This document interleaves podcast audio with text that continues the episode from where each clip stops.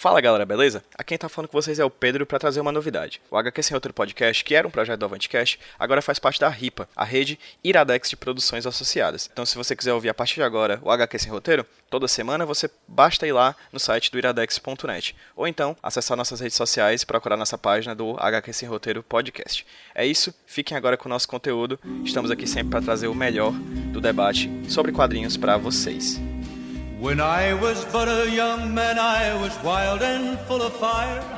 A youth within my teens, but full of challenge and desire. I ran away from home and left my mother and my dad. I know it grieved them so to think their only boy was bad. Fala galera, beleza? Quem tá falando com vocês é o Pedro da Avantcast, trazendo pra vocês mais um podcast aqui da casa, no caso, o Smash, falando de quadrinhos de março de 2000 e 2017. Esse Smash foi gravado no dia 24 de março de 2017, lá no auditório do Porto Iracema das Artes, nossa casa nos últimos tempos do Smash. O tema muito, muito, muito interessante. Né? Juro por Deus que eu não imaginava que ia dar tanto pano pra manga, mas acabou gerando um dos, podcast, um dos eventos mais bacanas que a gente já teve. Foi sobre quadrinhos de faroeste, quadrinhos de bang bang, quadrinhos de cowboy, quadrinhos de western, enfim, quadrinhos de bang bang, né? E no caso, nós tivemos a presença de dois convidados maravilhosos: o nosso amigo de longa data, Daniel Brandão, quadrinista, ele vai se apresentar também no podcast daqui a pouquinho. E o nosso amigo também de longa data, um dos maiores incentivadores do começo do Smash, que foi que é o JJ Marreiro, que também é quadrinista, também é ilustrador e um grande fã de, de western, né? Que vocês vão ver daqui a pouco. Ele e os Daniel eles destroem, eles falam muito bem, é, eles acabam trazendo informações que eu não imaginava que eu poderia ter sobre o western, que é um gênero que eu não domino de forma alguma, que está longe de ser um gênero que eu conheço. Tá passando um avião agora aqui perto de casa. Tipo, um avião. Nunca passou avião. Mas enfim, pelo visto esse cara também gosta de western. Bem, é, só explicando uma coisinha, galera. O, a condição do áudio que vocês vão ouvir daqui a pouco, eu peguei ele de uma maneira muito de um jeito muito ruim, assim, é, o cabo que foi utilizado para passar o, a, a, o som da mesa de som pro gravador tava com um problema terrível de, de mau contato. Então, assim, o que vocês vão ouvir aqui agora é o que eu consegui salvar da gravação. Na verdade, eu consegui gravar tudo, mas em um dos canais estava um barulho ensurdecedor e no outro estava a gravação. Então, o que, é que eu fiz? Eu fiz um, a magia da edição, né? E coloquei duplicado somente um dos lados do áudio, que era o áudio que dá pra ouvir. O problema é que, como é, o mau contato estava pegando de certa forma os dois lados, de vez em quando vai dar uma estourada no áudio. Vocês vão notar isso quando vocês ouvirem agora. Mas, como eu vivo dizendo, o Smash são duas horas de conteúdo, cara, e não tem como deixar esse conteúdo sem divulgar, porque é um papo muito bacana para você que tem curiosidade para saber sobre o Western, sobre o Faroeste. Eu acho que esse é um dos melhores programas que se tem para ouvir sobre quadrinhos de Western, porque os convidados são muito bons, muito bons mesmo. Então é isso, eu já peço desculpa de antemão por esse problema na gravação do áudio, mas repito, vale a pena ouvir. Eu fiz o melhor que pude com a edição e tenho certeza que você não vai se incomodar. É, antes de mais nada, eu gostaria de agradecer bastante ao Porto Iracema das Artes por sempre abrir o espaço para a gente gravar nossos smashes lá, nossos eventos mensais, a, consequentemente ao Centro Dragão do Mar de Arte e Cultura, ao Centro Cultural Dragão do Mar e ao Governo do Estado do Ceará por também por ser o, o provedor desse espaço tão bacana. E além disso, a gente tem outros três apoiadores nesse evento, né? O Laboratório Espacial, que estava lá na figura do JJ. O Laboratório Espacial é um site muito bacana que estuda, fala sobre cultura pop. Eu vou colocar aqui no, nos links, todos os links necessários para você ter acesso ao conteúdo do, do Laboratório Espacial, ao estudo Daniel Brandão, na figura do Daniel Brandão, né, que é o nosso convidado. Também vou colocar os links para você saber um pouco mais sobre essa escola de quadrinhos e arte daqui de Fortaleza que é sensacional, que é incrível, assim. Quem quer saber mais sobre quadrinhos, eu sempre sugiro procurar um estudo Daniel Brandão. Você vai ter os links das informações necessárias todos nesse post. E além disso, também a página do Doutor Insano. Na verdade, o canal de YouTube Doutor Insano, do meu amigo Egberto, do Jaime, da galera. Pessoal que, que ajudou muito a gente nesse mês e que levou um belíssimo text colorido para o sorteio do evento. Cara, eu queria muito ter participado desse sorteio, porque tava incrível a edição, a edição da Mitos, maravilhosa. Então, assim, muito obrigado ao Porto, ao Dragão do Mar, ao Governo do Estado, ao Estúdio Daniel Brandão, ao Laboratório Espacial e ao Doutor Insano. Gente, vocês fizeram esse Smash sensacional e inesquecível. Gente, para saber mais sobre o Avantcast, avantcast.com, o site, toda semana, toda terça-feira você já sabe que você vai encontrar um podcast sobre quadrinhos lá. É, agradeço demais vocês estarem escutando. Peço que sempre que possível comentem, divulguem, compartilhem, falem, falem o que vocês acham dos programas, certo? Esse feedback de vocês é essencial para que a gente sempre melhore. Ainda mais agora que em breve a gente está pensando, ainda não é certeza, mas a gente está pensando em criar um financiamento coletivo continuado, né? Tipo um, apoia-se, um padrinho, coisa desse tipo, para a gente poder pelo menos pagar as questões relacionadas a servidor e hospedagem. Então assim, se vocês toparem, avisem a gente, digam o que vocês acham bacana no nosso programa, digam que vocês estão dispostos a ajudar a gente mensalmente com a quantia que seja. É, acho que, que já chegou no momento em que a gente pode começar a pensar nisso pro Avantcast. A gente está há um ano fazendo o HQ sem roteiro, os podcasts aqui da casa, os podcasts aqui da Avantcast, então a gente está na hora de dar um passo à frente. Né? É isso, gente. Muito obrigado por ouvir a gente. E fiquem agora com Smash falando de quadrinhos sobre quadrinhos de Bang Bang. So frightened I was thinking of sinful deeds I'd done. I failed to see the thousand head of cattle start to run. The cattle they stampeded were running all around. My pony ran but stumbled and it threw me to the ground. I felt the end was near that death would be the price. Começando mais um Smash falando de quadrinhos aqui no Porto da Cima das Artes, né? Eu já perdi as contas de qual é esse, mas a gente está prestes a fazer quatro anos de evento. Né? Em abril, nós teremos a comemoração dos nossos quatro anos de Smash. É, enquanto essa data não chega, nós trouxemos aqui dois convidados maravilhosos para falar sobre um tema maravilhoso, um tema muito bacana que a gente está com interesse de falar há muito tempo. O papo de hoje vai ser sobre quadrinhos de Bang Bang, Faroeste, Cowboy, Velho Oeste, enfim, Muitos, tem, tem muitas denominações, a gente vai falar inclusive um pouquinho sobre isso. E vou pedir para que os nossos convidados se apresentem, começando com o Daniel Brandão, que ali está. É, eu estou muito feliz, grato pelo convite. Obrigado, Pedro, mais uma vez, estar participando de um Smash. É sempre um prazer, sempre que eu puder, eu vou estar sempre presente. Ainda mais sobre um tema que eu gosto bastante, assim, não sou é, um grande especialista, mas sou um entusiasta, principalmente de quadrinhos é, italianos, da Bonelli, como Tex, Mágico Vento, Ken Parker. É, gosto muito de Blueberry também. Espero que a gente possa conversar bastante sobre esse tipo de quadrinho que eu possa acrescentar. É, Para quem não me conhece, eu trabalho com quadrinhos há 21 anos. Eu sou no estúdio com meu nome há 15 anos. E nesse estúdio eu trabalho basicamente em três frentes, que é a produção de, de quadrinhos encomendados e autorais, a produção de ilustração encomendados e autorais e a gente oferece diversos cursos lá, cursos relacionados à arte, desenho, quadrinhos, aquarela, etc. Então, basicamente é isso. E JJ? JJ foi um grande entusiasta do Smash no começo do evento. Ih, rapaz, é verdade. Eu, é? eu não tenho vindo mais vezes por conta de. Uh, uh, o tempo de produção do desenhista é um negócio complicado.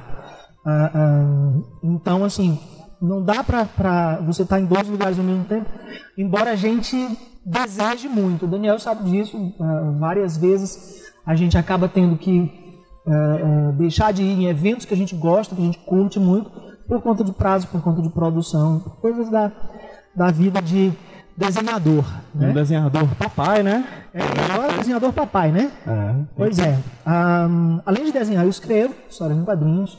Um, tenho vários personagens, entre os quais um é do universo do faroeste, que se chama Colt Malone, o Bravo do Oeste, o nome dele não é Colt à toa, né? em homenagem justamente ao famoso revólver que virou lenda no Oeste. Gosto de faroeste há muito tempo. Um, sobre a minha carreira, assim, eu me considero cartunista, desenhista, ilustrador e escritor. Né? Estou uh, com um, livro sobre faroeste ainda inédito, terminei de escrever, estou esperando a oportunidade ideal de lançar. Um, administro junto com o Fernando Lima o site, uh, que é um blog na verdade, que é o laboratorioespacial.blogspot.com.br. Tem uma página no Facebook que é Laboratório Espacial, com dois L's no final. Tem coisas legais, engraçadas, é, é, muita coisa de, do universo pop, embora a gente brinque mais com ficção científica, mas tem espaço para tudo. Para faroeste, inclusive. E aí, eu vou pedir para que vocês é, fiquem à vontade para vocês escolherem é, quem começa, falar um pouquinho sobre o que é o Bang Bang, o Western, o Faroeste, o, a história de cowboy, etc. Né? É, um, é um universo muito grande. Queria deixar claro aqui que sempre que eu tenho a oportunidade de conhecer uma cultura nova, eu fico, fico extasiado, assim, porque eu, eu, me, eu me vejo como um desconhecedor de muita coisa. E hoje o JJ fez isso de maneira primorosa, mandando indicações de coisas para se colocar no slide sobre faroeste. Eu percebi, meu Deus, eu não sei de nada disso aqui. Como vocês podem perceber, minha, meu braço direito, o Lucas, né, que é o do Avante Cash, não pode vir hoje. Então, esses dois aqui vão brilhar aqui nesse tiroteio, cada um de um lado. Façam suas apostas. É, então é isso. Daniel Jota, é, o que é faroeste? A gente pode dizer que o, o faroeste é um gênero, né? Um, o nome vem do inglês, né? Far West, oeste distante, mas muitas vezes é referido também como Wild West, né? o oeste selvagem. Né? E hum, aqui no Brasil ganhou esse aportuguesamento faroeste, né? A gente gosta dessa coisa de abrasileirar as coisas, a gente se apropria muito dessas coisas. É, é, eu acho importante falar uma coisa, antes de eu começar a discorrer sobre a, a, o período histórico que marca o, o, o, faroeste e tudo mais, que é o seguinte: nós, como brasileiros, temos a consciência de que nós somos colonizados por diversos povos, de diversas maneiras, diversas culturas, tá? É, mas isso não, não nos impede de aproveitar essa colonização a nosso favor, de nos divertir com filmes, sejam eles americanos, japoneses, ah, coreanos e por aí vai. Tá? Ah, o, o faroeste no Brasil teve uma presença muito forte nos anos 50, 60, até comecinho dos anos 70, né? É, mas, historicamente, o que a gente denomina como faroeste, o que, que é o Velho Oeste? Né? É uma área dos Estados Unidos que fica a oeste do rio Mississippi e vai até o Pacífico, né? e que um, abarca, abrange os anos de 1840 e vai até 1890 mais ou menos, que foi quando os norte-americanos terminaram de exterminar os seus indígenas e terminaram de construir a ferrovia né, que ia para o Pacífico. Um, muita coisa para falar sobre isso, cara, muitas curiosidades e uh, uh, eu espero não estar atropelando as coisas aqui. Mas um, o que, que, encanta a gente no Oeste? A gente vai conversar muito sobre isso o tempo todo. Né? É a figura do colonizador, do desbravador, do homem que está indo a uma área selvagem, desconhecida e está tentando construir a vida naquele território. Né? É, isso é a visão que a gente tem do cowboy. Né? Porque a maioria dos produtos que nós temos contato retrata justamente o lado do cowboy. Embora a partir dos anos 70 algumas é, é, é, presenças indígenas tenham se mostrado bastante fortes, né? Um, quer que eu fale mais alguma coisa? Se tu deixar aqui, Não, eu vou tá falando ótimo, até tá o universo acabar. Assim. É, é bom interessante na base, Só queria acrescentar que basicamente assim, é uma mitologia, né? É, baseado nesse período histórico, que é um período de exploração de fronteiras, de, de definição de fronteiras americanas, né? Algumas, algumas partes naquela época né, faziam parte do, do, México e foram tomadas pelo, pelos Estados Unidos e, e muitas, muitas dessas áreas também eram, eram regiões basicamente indígenas.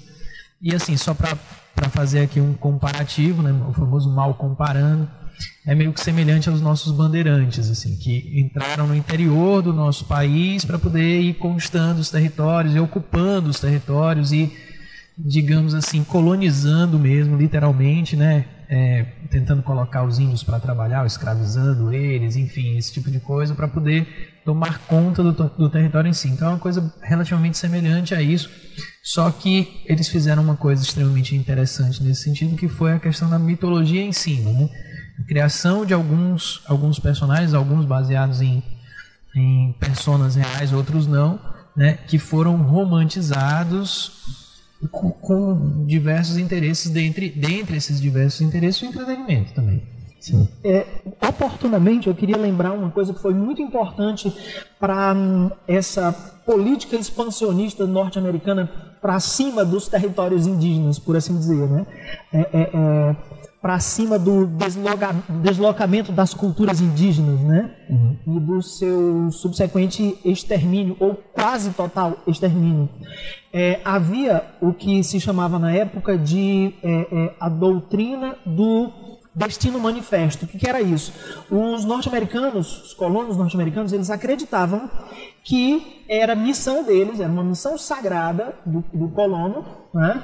É, se apossar e é, é, é, como é que a gente diz, humanizar né, a, a, todos os territórios dos Estados Unidos da América. Então, eles tomavam aquilo de, de, é, é, de maneira filosófica. Havia uma filosofia por trás, havia uma justificativa, havia jornais publicando coisas a respeito, havia pessoas construindo. Havia a visão propaganda. de que eles eram os humanos e os índios os selvagens, né? Exatamente. né? Humanizar nesse sentido. Humanizar nesse sentido. É, e por sua vez a gente percebe desde então a importância que a narrativa tem no mundo, né?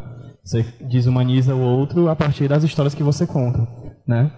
Basta ver os primeiros filmes de, de faroeste e como é que é a figura representada do, do índio, né? O selvagem mesmo, o animal, o bicho, o bicho, né? O, o bicho não é nem homem, é só bicho, um animal a ser civilizado. Né? Uma coisa, ou exterminado, né? Ou exterminado, no caso. Não existe... Ou se dobra a minha cultura, ou morre deitado, né? De certa forma.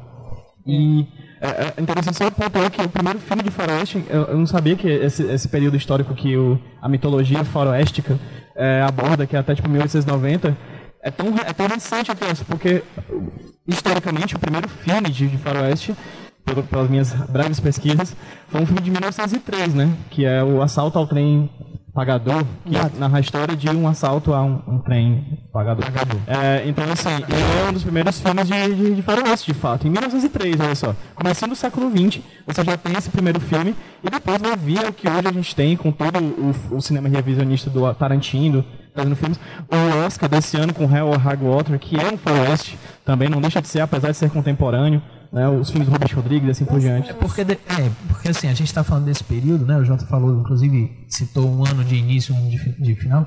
Mas depois que foi compreendido como um gênero, um gênero narrativo, né, e tal, aí passou-se a ficar livre em, historicamente desse período, inclusive historicamente desse território, né? Se você pode encontrar claro. faroestes fora dos Estados Unidos. Criou-se uma fórmula, né? Criou-se uma fórmula, né? Uma estética, um, um gênero, literalmente. Tem, tem algumas coisas importantes que merecem ser faladas quando a gente fala da, da criação narrativa do gênero western, tá? É, quem já leu algum quadrinho de cowboy já deve ter esbarrado no personagem Buffalo Bill. Quem já viu o filme de cowboy já deve ter esbarrado nesse personagem, tá?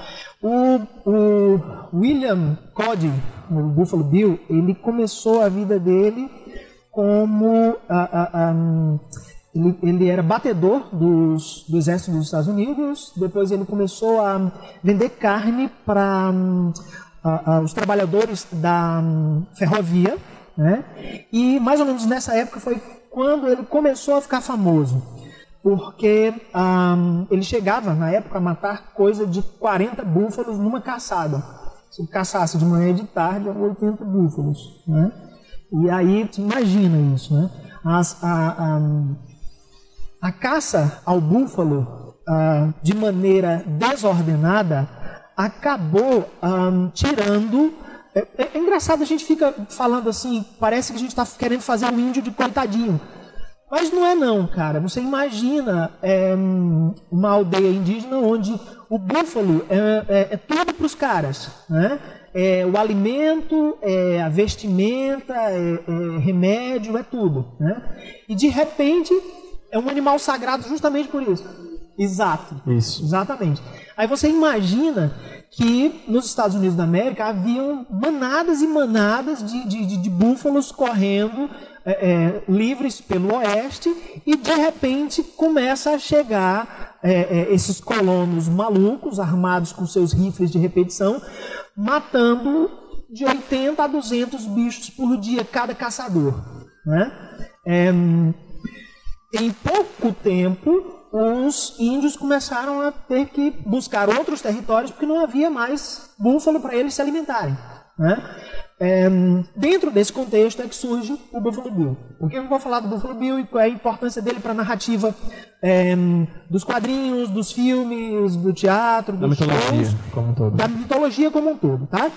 Ahn, quando o Buffalo Bill começou a perceber que o Oeste já não estava mais ficando tão selvagem, lá por volta dos, dos 1888, por aí, ele começou a pensar em outra forma de sobreviver. E ele era um empreendedor.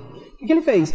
Chamou uns amigos dele, chamou uns, uns caras que ele conhecia que melhor sabiam atirar, entre eles o Wild Bill Hickok, que tem seriado, quadrinhos, etc, etc, etc. É, o Toro Sentado, que era chapa dele, né? Olha só, o índiozão, né? E não só o Toro Sentado, vários outros índios. Ele chegou para os caras e disse assim, olha, é o seguinte, o negócio está pegando, o Oeste é um empreendimento que vai falir. Né? Vocês, como índios, vocês estão perdidos. Eu tenho uma ideia. Vocês querem trabalhar comigo? Tem comida garantida, abrigo e tal. E ele montou um negócio chamado Show do Velho Oeste. Como é que era o Show do Velho Oeste? Ele ia de cidade em cidade encenando né, é, é, o desbravamento do Oeste, encenando ah, os combates dos cowboys contra os índios. Né? Parada meio Beto Carreiro, assim, né? O Beto Carreiro, é, a gente pode dizer que é o Buffalo Bill brasileiro, né? Só que ele não precisou matar um búfalo, né? Mas o parque dele tá aí, é um parque muito legal, chama muita gente e rende muita grana e alimenta muitas famílias. Algumas eu aposto, inclusive indígenas. Sim. Né? Em Então, torno dessa. exato, dessa em mitologia. torno dessa, dessa história do show. Isso é muito interessante, Jota, porque é, eu conheci eu conheci o Arizona, né? E fui numa e fiquei numa cidade chamada Tucson. E essa cidade ela já apareceu em Texas, inclusive. Que alguns né? chamam de Texan, mas não, é Tucson. É Tucson, né? É, e aí nessa cidade ela tem esse show e é perene. Você você vai lá é um é um espaço é uma espécie de cidade cenográfica. Alguns filmes inclusive famosos e tal já foram rodados lá. E num determinado horário você paga ingresso e tal e você vê, você vivencia durante um, duas horas, sei lá, é, um show do Velho Oeste, né? Tiroteios, é, é, duelos, salões, shows em salão, tudo isso. Então, é, isso que você está falando aí da origem tem até hoje, né, essa tradição se mantém até hoje lá nos Estados Unidos, lá nessa região é, do Velho Oeste. Pois é, começou com o Buffalo Bill. Essa construção narrativa que a gente pode dizer que foi é, é, uma, uma, uma proximidade com o teatro, né? porque era um teatro ao vivo ali, com, com índios encenando índios e, e cowboys encenando, fazendo papel de cowboys e tal. É, é, as histórias que ah, o Buffalo Bill encenava, ele também levava para as outras pessoas por meio dos folhetins, né? que eram revistinhas que eram. ah, ah, hum, você não tinha o desenho, o desenho era só uma ilustração, e aí você tinha toda a história narrada como um conto. Né? Um um cordel. uma espécie de cordel. Né? Muita gente fala que os, os cowboys ficaram famosos nos Estados Unidos por causa do cinema. Não. Quando o cinema estava engatinhando, os cowboys já eram muito famosos. O cinema Exatamente. aproveitou a, a- a- a popularidade, como está fazendo hoje em dia, aproveitando a popularidade dos super-heróis, né? para alavancar público, para puxar gente e tudo mais. Né? As, essas narrativas eram bem simples, porque elas precisavam ser é, é, é, entendidas sem muito texto. Né? Aliás, um texto praticamente nenhum. Né? O texto era. O, o som que, que existia era o som da bala. Né? E aí, a- a- esse mesmo tipo de narrativa, de ação e de aventura, saiu dos folhetins e foi para as tiras de jornal e para os cinemas e depois para as histórias em quadrinhos e por aí vai. Literatura pulp, né? Ah, a literatura pública, exatamente. Esqueci de mencionar. Obrigado. Sim. E aqui a gente tem um comecinho das narrativas de, de faroeste nos quadrinhos, né? Com os syndicates. Pra quem não sabe, os syndicates eram grupos conglomerados de empresas de, que juntavam pessoas que produziam tiras em série para vender como pacotes para jornais ao redor do mundo. empresa de distribuição Isso. de tiras, na verdade, né? Que, que fazia, que desonerava os jornais, as, as publicações, de terem que pagar diretamente os autores ou contratar os autores como funcionários. É, era uma espécie de... Naquele tempo já tinha terceirização. Né? É, Essa editora é, já não valia desde aquela época. É, a ideia era que todas as redações despedissem seus artistas para que eles passassem a, serem, a ser contratados pelos syndicates eles ganhavam até melhor do que na, na, nas redações, mas em compensação os, os sindicatos podiam vender para mais jornais cada tira diária, num preço menor unitário para cada jornal. Cada jornal passou a gastar menos, né? os artistas passaram a ganhar, teoricamente, um pouco mais, é, e os sindicatos passaram a ser esse, essa empresa de distribuição. Então, enquanto uma, um autor antigamente, antes do syndicate, ficava num único jornal e era um funcionário daquele jornal, só publicava lá e era caro para o jornal, né? É, ao sair do jornal, ele podia ter um contrato ainda melhor com o syndicate e o syndicate vender aquela tira para 200 jornais no mundo inteiro. A um preço muito barato, unitário e ainda ter lucro. Então a ideia ela, ela é uma ideia que, que dura até hoje por conta disso. É, só para vocês terem uma ideia, basicamente grande, muitos, muitos personagens hoje famosos vieram do Syndicate, né? Só, tipo, citar por cima Gato Félix, Popeye, quem mais? Tarzan, Tarzan enfim. Gordon. Exato, todos eles vieram desse, desse syndicate. Quando eu falo sobre o Muito, syndicate... Muitos estão ainda, né? Sim, ainda estão aí. São empresas tem duas coisas que eu queria... King Pictures é um syndicate super forte sim, ainda hoje. Sim, Tem duas coisas que eu queria mencionar sobre esse slide que são, são muito legais. Tem a ver com o que o Daniel falou e tem a ver com o que a gente conversou agora há pouco. A primeira é sobre a história de que o gênero western ele rompeu as barreiras da América e ele passou a ser entendido como western em, western em vários outros lugares. Aqui no Brasil, é, é, há, há, produções cinematográficas que a gente apelidou de Nordestern. Né? É, nos quadrinhos também. Né? Você tinha o Mozart Couto, é, um, Eugênio Colonese, Itamar, você tinha vários artistas que produziam quadrinhos de cangaceiro, mas com essa pegada do western. Aqui a gente tem o, o rei da polícia montada, rei da patrulha montada, aí à direita. Né? E é um herói canadense. Já que tu né? citou alguns artistas, eu queria citar só o Wilson Vieira, que é um artista brasileiro, um roteirista brasileiro, que já fez um álbum com Mozart Couto com essa temática e foi o primeiro brasileiro a trabalhar na Bonelli fazendo quadrinho de faroeste, o El Piccolo Ranger. Né? Uhum. Então ele tem, é um brasileiro que tem uma história mais íntima, talvez, e mais antiga. E, e é boa a gente, a gente mencionar o Wilson Vieira porque ele é muito esquecido. Exato. De estudo, nas, quando as pessoas falam de, de, de, de produção nacional é, é, dos quadrinhos da Era de Ouro, Prata, por aí, se esquecem desse, da produção dele. Isso, né? ele escreve faroeste até hoje. Ele chegou a produzir, inclusive, Homem-Aranha, nos anos 60, por aí. Na Itália, exatamente. Na Itália, não é? Na Itália. Ele morou na Itália na década de 70 e aí trabalhou em vários estudos, estúdios de produção de quadrinhos. É, foi o primeiro brasileiro, historicamente falando, a produzir para Bonelli e o Piccolo e o Ranger, mas para quem não sabe, é, tanto a, a, a, Itália, acho que até hoje, tem produção própria de, de personagens da Disney, como Mickey, etc., e personagens da Marvel também, como Homem-Aranha. Tem, tem produção própria do Tarzan, é, lá, na, lá na Itália, com estudos, estúdios italianos e tal, com autorização da, do, do, dos autores, né, do, dos donos dos direitos autorais desses personagens. Então, nesse, em um desses estúdios, o Wilson Vieira fez Homem-Aranha também. Outra coisa para mencionar ainda desse slide é, é, é, o Little Joe, que é um personagem ali, ó, que está sempre nesse, nesse convívio, né? Da, da, do universo dos índios, do universo da, da. Só que pelo ponto de vista infantil, da Strip Kids, né? que era um, um, um, gênero de quadrinho um, muito forte nos jornais. É, é, por isso que eu digo que eu, eu, acho fascinante quando eu conheço uma coisa nova, porque eu nunca tinha ouvido falar disso na minha vida, sério. Assim, e eu, eu tenho visto em quadrinhos, eu muito quadrinhos assim, mas eu percebo o quanto ainda existem coisas que eu não tenho acesso. É porque você é jovem, a Jota a gente lê os originais aí na época. Sério? Sério. Mas, mas tem um negócio... uns 20 anos quando saiu isso aí. Mas tem um negócio... Lá nos Estados Unidos ainda. Mas tem um negócio engraçado, que é o seguinte, é, é, eu tenho certeza que você vai conhecer muito mais as produções contemporâneas do que eu.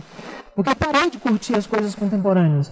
Nos, nos anos 90 para cá, eu li é, é, talvez Johnny Rex e Tex. Foi o que eu li que, que eu achei que era digno de ser lido em termos de cowboy. Uhum. Mas assim, só fazer uma coisa, eu fiz uma brincadeira aqui, e isso me lembrou uma coisa que me preocupou muito, Jota.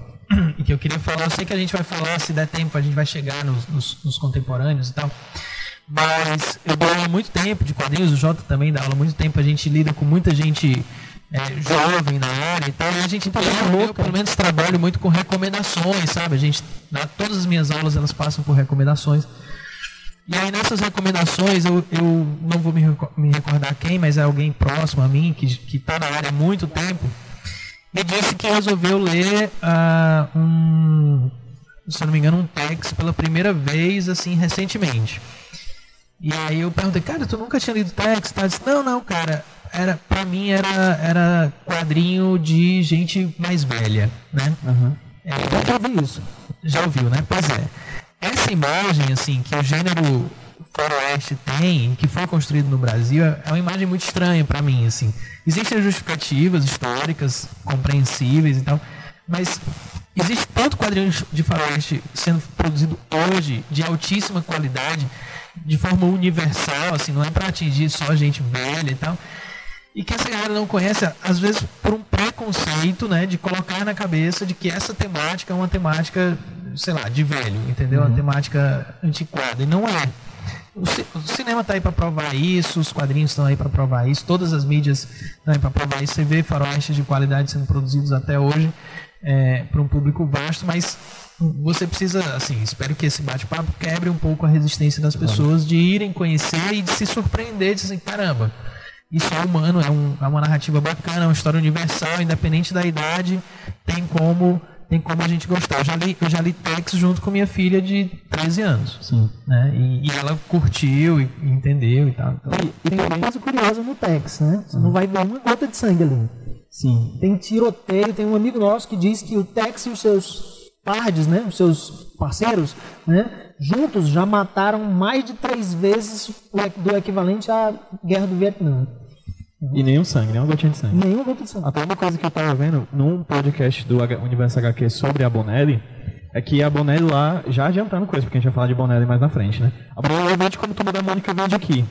Né? Assim, é, é, um, é um, Lá na Itália. Na Itália. Sim, sim. Isso, é um produto que é majoritariamente vendido na Itália. A, é um, quase uma coisa nacional, né? Um, patro, um patrimônio nacional. nacional e mesmo assim você pode perceber, se para um quadrinho ser um patrimônio nacional, ele não vende só para a faixa etária adulta, ela vende não, várias. Tem que renovar o público. Exatamente. Né? Exatamente. Então, é um preconceito, assim, pensar que é, são histórias de. Pois é, assim, né? assim, como também chega a ser, eu sou fã de Tex, assim como chega a ser um preconceito achar que no Brasil o quadrinho de faroeste é Tex. Sim, sim. Entendeu? Exato. Mas você acha Scalpo, você acha é, Terra de Ninguém, é, você acha, acho que é Terra de Ninguém, Loveless, Loveless. que saiu do, do Brian Azarello. Cara, são muitos exemplos de quadrinhos contemporâneos, entendeu? Com a temática do faroeste, em que as pessoas, por associarem talvez a Tex, Tex é muito forte aqui, né, no Brasil, acham que é só aquilo, é muito parecido. Tomara que leiam o Tex, que Tex para mim é o melhor de todos, mas mas, mas tem, uma, tem uma coisa engraçada é, nessa. Você acha um preconceito, sabe? Tem um ranço aí. Sim. É, é, há uma, uma diferença é, em termos de o que é uma banca de quadrinhos hoje em dia e o que era uma banca de quadrinhos lá nos anos 70. Né? Nos anos 70, uh, ah, você não tinha edições de luxo, por exemplo. Você não tinha é, é, quadrinhos para um público mais adulto, quadrinhos mais sérios e tal. Você tinha produções na, na, na linha erótica e tudo mais, mas que não eram necessariamente pensadas é, é, para investigar o espírito humano, para contar uma história é, é, que, que buscasse um, um, outro tipo de sensibilidade. Né? É, em compensação, a quantidade de gêneros era absurda. Era, era, era absurda. O faroeste era um dos gêneros. Né? Você tinha é, você tinha o cowboy, você tinha o pirata, você tinha quadrinho de guerra, você tinha quadrinhos de, de personalidades da televisão. De vez em quando tinha super-herói. Rapaz, olha só, é, super-heróis eram uma fatia do espectro. Uma das fatias. Uma né? das fatias. Não, não era como a gente vê hoje, talvez por conta da publicidade muito grande é, é, devido aos filmes, devido à popularidade desses personagens, Homem-Aranha, Super-Homem e tal. É, é muita gente hoje em dia você fala história em quadrinhos, ah, é Super-Homem, ah, é Homem-Aranha. Não. Sim. Não é, né? É, é, como o Daniel tá falando, quadrinho de faroeste, o cara lembra de Texas, tá? É Texas e três pontinhos, o resto do universo. Sim. E aqui, é, só pontuando, o Lucas não veio para o evento, mas ele foi a, o responsável por fazer o roteiro inicial dessas, dessas apresentações que a gente está vendo aqui hoje. E aí existe esse slide, a Era de Ouro das HQs de Bang Bang, de 48 a 60, que é um período que acho que tem gente aqui que adora, né? É, é, é isso aí, cara, para mim é, é tipo é o que me energiza. Né? É, tem aí o, o Kid Coach, o Howhide Kid, Boys Ranch. Eu fiz uma listinha do que eu chamo de os cowboys cults, né? os títulos que eu acho que são cults no, no universo dos cowboys. Tex eu acho que é cult pelo fato de ser cultuado. Né? A, a, a Mágico Vento, Ken Parker, Blueberry. Aí tem um, cara, que é, se vocês não conhecem, seria legal vocês irem atrás, que é um personagem chamado Cisco Kid. Ele é mais ou menos dessa época aí, dos anos 40, 50, e ah, o traço imbatível de um cidadão chamado José Luiz Salinas. O traço do cara é, é de um realismo assim. Argentino, correto? Ele é argentino, né? É arrebatador o traço do cara. Né? Você pode não gostar de faroeste, mas se você vê o desenho dele, você vai se sentir instigado a querer saber o que, que ele está narrando. Né? O Boys Ranch está na minha lista aqui de, de, de cultos, principalmente porque é pouco conhecido no Brasil. É uma criação do Jack Kirby. Né? Ah, tem uma outra criação do Jack Kirby também, que é o Bullseye, que é um, um, um atirador que, a exemplo do Grifter, né, do, do Rob Liefeld, nunca erra um tiro. Né? Um, deixa eu ver se tem mais algum aqui. O Nuke Nuke, né? possivelmente a gente vai falar dele Sim, mais, mais na frente. Né? É, deixa eu ver se tem mais algum aqui que eu esqueci. Outro do Jack Kirby é o Two Gun Kid. Né? Que é, como o nome está dizendo, ele usava duas armas, né? sempre atirando com as duas mãos, não fala é, é porque você muito Contextualizando historicamente só as datas, aí você pode, pode perceber que foi a década de 50, né? É, isso é. Isso é, a década de 50. É, eu não vou, não vou aqui gastar muito o ouvido de vocês falando sobre a história das histórias dos quadrinhos da década de 50, que eu acho que todos vocês devem saber de cor, mas foi, foi um, período, um período de grande crise, assim, é, em alguns temas, em alguns gêneros dos quadrinhos, né? Principalmente os de terror, os de violência, os de crime e tal, por conta é, do pós-guerra, da, da, do macartismo, da caça às bruxas, do livro Sedução dos Inocentes e tal. E aí alguns gêneros é, ganharam muita força nesse período. Um deles foi realmente o gênero faroeste, o gênero cowboy, assim como o gênero romance, né? Esse, se você for estudar a história das histórias em quadrinhos, for ver qual é o auge dos quadrinhos de romance, é justamente nessa mesma Exatamente. década. Né? Aproveitando esse gancho, você tinha títulos uh, que ligavam western e romance. Né? Tinha um título chamado Call Girl Romances. Né? Então, era é justamente de isso, então, assim, de amor envolvendo faroeste. No ato, mercadologicamente, talvez tenha começado a perder, perder alguma força na década de 60 por causa do ressurgimento da Marvel, é, é, por causa do abrandamento da, do Comics Code Authority depois algum, algum tempo. Então, assim, existe também um contexto histórico. Não duvido também que nessa década deva ter também um link muito forte com o cinema, com o sucessos com a TV, né, com é. sucesso de seriados, de filmes. eu vou aproveitar justamente para falar disso. É, eu trouxe aqui um, um, exemplar do Tio Gun Kid, do, do, do, Jack Kidd, mais para mostrar para a galera como é que era. Um, e outro uh, mais ou menos dessa época. Essa foi publicada no Brasil em 71. Mas ela é desses, dos anos 50 para 60. Jota, só para chegar a galera mais nova que, que curte quadrinho, mas eu acho que vocês, mesmo sendo mais novos, vocês conhecem todos os artistas clássicos, né? Jack Kirby, John Buscema, John Romita e tal. Todos esses caras nessa década. Tom aí, Hollywood. Hollywood e tal. Nessa década eles estavam fazendo quadrinho de super-herói e quadrinho de romance. Então, assim, eu já, presente, já presenteei esse cara com um quadrinho de faroeste do, do John Buscema, Sim. da década de 50. O Roy Rogers. Era, né? É, tá aí, tá aí na lista, tá ali, lá na frente o Roy Rogers. Exato. Aí, é, então, esses, esses grandes clássicos aí que estouraram na Marvel em 60 eles já estavam fazendo quadrinho e era nesse gênero que eles faziam. Ah, um, é, alguns é, anos atrás. Eram, eram títulos muito populares. Os cowboys eles vendiam muito. É, só pra pontuar aqui que era tão famoso que tipo, tinha histórias que eram sobre os cavalos dos cowboys, tá? Tipo, Eu já, já tô mandando uma lista, eu disse, não, cara, não vou botar uma lista não, porque tipo, seria um... Não, dois que já tá É, mas aí, por exemplo, Black Fury tinha outros também, né, que tu tinha citado. O, o Roy Rogers, o cavalo dele, o Trigger, né, ele tinha fã-clube, ele tinha, é, é, é, tinha revista própria, né, o Silver, ahn, o Tonto tudo bem, cara, o Tonto é um índio bacana, interessante, Vocês nem né? citaram, vocês nem citaram assim o, o Lone Ranger, né? O Cavaleiro Solitário. Porém, é, o Cavaleiro Solitário no Brasil ficou conhecido como Zorro durante muito tempo. Americano. Do, do sucesso do Zorro e, e a- a- não sei, teve alguma jogada de, de marketing É, aí? nos anos 70, 60 para 70, o que acontece? O, o Zorro Espadachim, mais conhecido pelas produções da Disney, com Guy Williams e tal, ele hum, tinha muita popularidade e ele foi lançado nos quadrinhos do Brasil antes do Lone Ranger.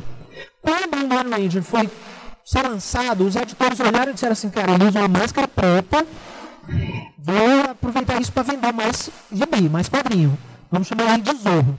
Mas, cara, ele não tem. A roupa dele é azul. Ele usa um laço vermelho, um chapéu branco. Ele é foda, ele não usa usa dele? espada. Não, cara. Publica aí como Zorro que vai valer. O que, que Quando eu era aconteceu? criança eu pensava que tinham dois Zorros. Assim. Exato. Zorro da Terra 1 e Zorro da Terra 2, né, assim. Dentro da história, dentro das revistas, Eu gostava era dos dois. Tinha, tinha desenho animado dele, né? recente, desenhado. Mas é qual? O Zorro ou o Lone Ranger? Os dois. Ah, dos dois. E, é, é, dos é dois. tudo Zorro, tudo é Zorro. Zorro. Ok. Zorro. O Zorro tá Tá bom, tá bom, hein, tá bom, hein. Quando esse cara foi lançado, o Lone Ranger, no Brasil, o que acontecia? Nos, no- nos quadrinhos, você tinha só o nome Zorro. Então o guri dizia, mãe, traz pra mim uma revista do Zorro. E aí ele se deparava com isso aqui. Né? Lá em casa, quando eu pedia quadrinhos à minha mãe, eu dizia logo, mãe, eu quero o Zorro Cowboy. Não traz o Zorro preto que é mal desenhado. Eu quero o Zorro Cowboy. Zorro azul. Né? É brincadeira, eu adoro os desenhistas do, do, E de novo, fazendo um link com a, com a modernidade, né? nos últimos 10 anos, o Lone Ranger teve é, um título do filme, mas teve um título em quadrinhos Infelizmente, estava no filme. que foi pelo Nossa, qualquer filme antigo. Casday e depois numa uma série escrita pelo Chuck Dixon, que escreveu Batman nos anos, nos anos 90. Acho que até o chegou a desenhar também, não chegou? também, o Lone Ranger. e desenhado pelo Sérgio Cariello, especificamente do Chuck Dixon. Então, muito legal, assim, um quadrinho muito bacana e agora dos últimos 10 anos, né, assim, recente. É, é, quando você pega um quadrinho recente desse, do Lone Ranger, é, se você tiver assistido o filme com aquele cara. É, como é o nome daquele cara que só faz filme assim? Johnny Depp. É, se você vê o filme do Johnny Depp e lê um quadrinho, você diz assim, por quê, cara? Por que fizeram isso, cara? Porque, cara, olha, não, sem brincadeira.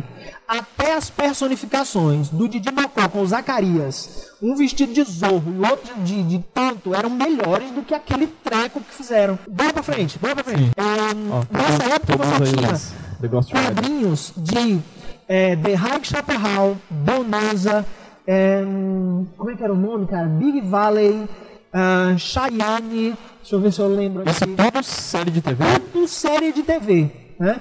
É, o Homem do Rifle, esses, esses caras aqui, os cowboys cantores, tipo ah, Johnny McBrown, Tex Ritter, Jenny Autry, o Jenny Autry e o Roy Nossa, Rogers. tio, brother, que massa, cara. Muito massa, mano. Eu queria crescer, tipo, sobrinho dele, né? Tipo, é legal saber porque- essas histórias. a, é, a história dele é, parece ao contrário, Aham. né? Porque ele era cantor e aí disseram assim, cara, a gente precisa de um cowboy. Pega esse cara que canta, vai, sabe? É, esses, esses cowboy cantores, os cowboys cantores, foram um gênero à parte dentro do universo do faroeste, né? O Jenny Autry e o, e o Roy Rogers, eles disputavam fãs como nos anos 80 a negada disputava os fãs do Stallone e os fãs do Schwarzenegger. Ah, os filmes do Schwarzenegger são melhores, que nem hoje a galera diz assim, ah, a né? Warner é melhor, uma- a DC é mais legal e tal. Então tinha essa, essa, essa brincadeira com os fãs do Jane Autry e do Roy Rogers. Certo, o Roy Rogers, ele conseguiu fazer uma família inteira de sucesso. né? É, a esposa dele, o cavalo dele, o cachorro dele, né? tudo foi sucesso. A esposa dele, né? É, tá aí, a Dani Evans, esposa dele. Né? É, nessa época, tudo que envolvia o universo do cowboy vendia. Era absurdo. Um, eu fiquei sabendo nessas leituras e tal, que o Rintintim do seriado Rintintim, que é dessa época dos anos 60 e tal, era o terceiro Rintintim, herdeiro do, do, do nome Rintintim, que era um, um cachorro que foi achado na Primeira Guerra Mundial e os caras uh, uh, uh, criaram o cachorro e tal, reproduziram, então, quase em laboratório, né? e ainda hoje, essa praga dessa, desse, desse cachorro de pedigree é um dos mais caríssimos, cara. Tipo, cara, eu tenho um cachorro que é do, descendente, descendente do Rintintim da TV. Né? Imagina a loucura. Né?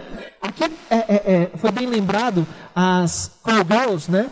Porque elas tiveram uma, uma, uma presença forte nas, nas, nas, histórias em quadrinhos, na medida em que hum, elas não se uh, uh, enquadravam naquele molde de a, a donzela, né? a donzela em perigo. Né? A Cabelos de Fogo, tem um quadrinho da Fire Hair, né? ela, olha aí a cena, cara, pelo amor de Deus, né? Sim. Três caras atacando a mulher, não, aquele pivete é ajudante dela. É, e ela sai no laço atrás dos caras e derruba no muque, sabe? E atira e faz tudo que os grandes cowboys faziam. Né?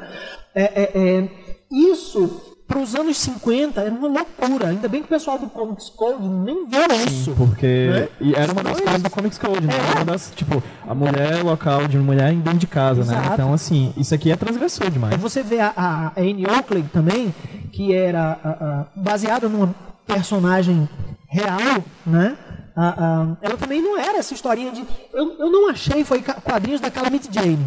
Né? Ela chegou a namorar Wyatt Earp, tem vários filmes em que ela aparece e tal, mas os quadrinhos dela foram muito limitados. Ah, o que eu encontrei de quadrinho dela foi de adaptação de filme. Né? Mas eu acho que era uma personagem que rendia muita coisa boa. Ah, e aí tem também a Kit Apache, que é uma criação brasileira, não sei se é do Cláudio Seto, tenho quase certeza que é mas é dessa época da galera de Curitiba, né? É, e era uma personagem meio que inspirada na Brigitte Bardot, né? filmes de, de, de cowboy já dos anos 60, começando dos anos 70. a gente está falando de, de, de, de cinema ah, porque o gênero western ele é, ele é muito rico e uma coisa influencia a outra. Agora há pouco a gente falou de vários títulos que eram oriundos das séries de TV. Né? E muitos é, é, for, vieram de personagens é, históricos e de heróis de matinês. Né? Os heróis de matinês, aí eu vou, vou ter que voltar lá para os anos 30, tipo Tom Mix. Né? Um, e é engraçado outra coisa, o Tom Mix, o que, que era? Ele era um ator que interpretava o cowboy. Né? Um, o nome do ator era Tom Mix. Mas vocês já viram o filme do Jack Chan? Né? Quantos filmes do Jack Chan negado não chamam ele de Jack? Né? É o nome dele. Né? É tipo eu no Mario Compasso, né? Então o Van Damme tá fazendo isso agora, né? É. Agora ele é o Van Damme no filme. Ele é o Van Damme dos filmes. É. Né? O Didi. Né? Exatamente. O Didi é o Didi, cara. Né? Um, acontecia muito isso nos quadrinhos. O Buster Crabbe, que interpretou, Buck Rogers interpretou o Flash Gordon, Fez Tarzan também. Não sei se era exatamente Tarzan, mas era o Rei do Congo, era alguma coisa assim, na linha de Tarzan. Ele também tinha uma revista com o nome dele, cara. Imagina, é como se você chegasse na, na banca de revista hoje e tivesse lá, sei lá, é, é, é, é o nome de um ator conhecido novo aí, que eu não conheço esses atores lá. Uhum, Callan Raymond. Pronto, Callan Raymond, né? Tem lá um revistinho do Callan Raymond. Callan Raymond Comics. Né? Callan ah. Raymond, né? As aventuras de Callan Raymond. Callan Raymonds. Né? Ia ser ah, lindo, cara, legal. Inclusive, Fica aí a, fica aí a ideia, né, cara? É, sendo bonito. E eu adorei o comics no final. Callan Raymond Comics. Dá, um, dá. É. Vou falar uma curiosidade sobre os índios é, norte-americanos em Jornada nas Estrelas. Jornada nas Estrelas, é, na nova geração, acontece um negócio, cara, que eu queria que acontecesse de verdade, certo? Os índios norte-americanos, eles se juntam e vão para o espaço. Vamos colonizar o espaço, velho. Incrível. Entendeu? Incrível. Estamos de saco cheio que os caras ficam tirando a nossa terra, matando a gente. Faz o seguinte, eu tenho um planeta para vocês. Eles se juntam no espaço. Tchau, cara. Então tem um planeta aí afora, no universo de Jornada das Estrelas, todo habitado por índios norte-americanos. Toda aquela cultura e tal. É um negócio legal. Jornada nas Estrelas tem essas brincadeiras. Tá, é, eu não estou falando de Jornada nas Estrelas à toa. Um, pouca gente sabe, mas o seriado Jornada nas Estrelas, um, que começou lá nos, nos, anos 66, 67, 68, a, a série original, né? uma das grandes influências do Jane Roddenberry era um seriado chamado Wagon Train, que seria uh, o, o grande carroção. Né? Se a gente fosse traduzir aqui, ou então o carroção o vagão do carroção, alguma coisa assim. Né? Que, o que, que, era esse seriado? Era um seriado mais ou menos dessa época aqui, do, do Hal Hyde e tudo mais, um, em que um, um bando de vaqueiros né, um, viajava pelo, pela América, né, transportando gado, e em cada lugar que eles chegavam, eles se deparavam com uma aventura diferente, né, com, com uma a, a, a situação diferente. Né? É tipo... O Jane, o Jane Roddenberry, quando foi oh. vender a série Jornada nas Estrelas para os executivos da, da CBS, ele chegou e disse assim, olha, os caras não estão entendendo nada. O que você está dizendo? Cara, faz o seguinte, imagina um vagão train. Imaginou? Certo, só que no espaço. Aí os caras compraram a ideia. Pronto, é isso. Né? Posta aí. É, para completar o ciclo, né? Para completar o ciclo, a, a terceira série herdeira do nome Jornada nas Estrelas, Jornada nas Estrelas Deep Space Nine, né, é, é uma série que também tem uma influência do universo do western, só que dessa vez o, o, o universo do Forte Apache. Ao invés dos uh, uh, membros da federação terem uma nave, deles saírem em cada, em cada planeta, conhecendo pessoas esquisitas, gente azul, gente verde, gente roxa, né? gente de todo tipo, né? gente não gente, né? É, entidades e tudo mais. O que, que acontece? Um, eles contam a história de uma estação espacial que é trilha né? de várias espécies interestelares. Né? Então as, as coisas esquisitas né, vêm até eles. Eles não precisam sair para ir encontrá-las. Né? Então foi um conceito é, meio chupinhado da ideia original, Jornada nas Estrelas, só que invertido. E aí, eu falar um pouquinho sobre alguns títulos de sobre indígenas, né? A gente tem o Escalpador, que foi publicado aqui no Brasil. Tava... Sim, falando aqui. Olha aí. O, o, o escapador tem uns negócios engraçados, é meio, meio branco, e ele, ele, ele é odiado pelas duas etnias. Ele chega entre os brancos e os caras, vamos matar ele. Chega nos índios, vamos matar ele. Ele diz assim, meu irmão, sabe uma coisa? Vou arrancar os cabos de todo mundo. Fica todo mundo igual na minha frente. Pronto. É, é, eu estou falando do escalpador, que tem, tem um tipo de, de Eu estou brincando, mas a, a, as histórias do escalpador elas eram um pouco mais humanas. Porque aqui já era final dos anos 70, 60 e já meados dos anos 70, né? Final dos anos 60, meados dos anos 70. A Marvel, quando. A Marvel sempre produziu quadrinhos de cowboy, tá? Mas a partir do momento em que começou o Marvel Way, né? aquela história do, do, do Stanley dizer assim: ó, a história é assim, vai lá e desenha. Né? Quando começou essa história, um, como era o nome daquele desenhista famoso do Lanterna Verde, cara? Jenny. Cola. É? Tinha o Jenny Cola e tinha o. É. Tá, não vou lembrar o nome do cara agora. O, o que esses caras faziam? Eles trouxeram a linguagem dos super-heróis, aqueles desenhos escorçados, né, com muita perspectiva, com, sabe, com a, a, a, a densidade de imagem dos quadrinhos de heróis, eles puxaram para o universo dos cowboys. Né? Então você vê os, os quadrinhos do Kid Coach dessa época, as capas eram fantásticas, cara. As capas iradas. Jack Kirby também desenhava nessa época. Né? É, é, e você vê que ah, eles não, não faziam só um, se apegar ao desenho. Eles começaram a se soltar também em texto. Só que a DC levou alguma vantagem nesse sentido.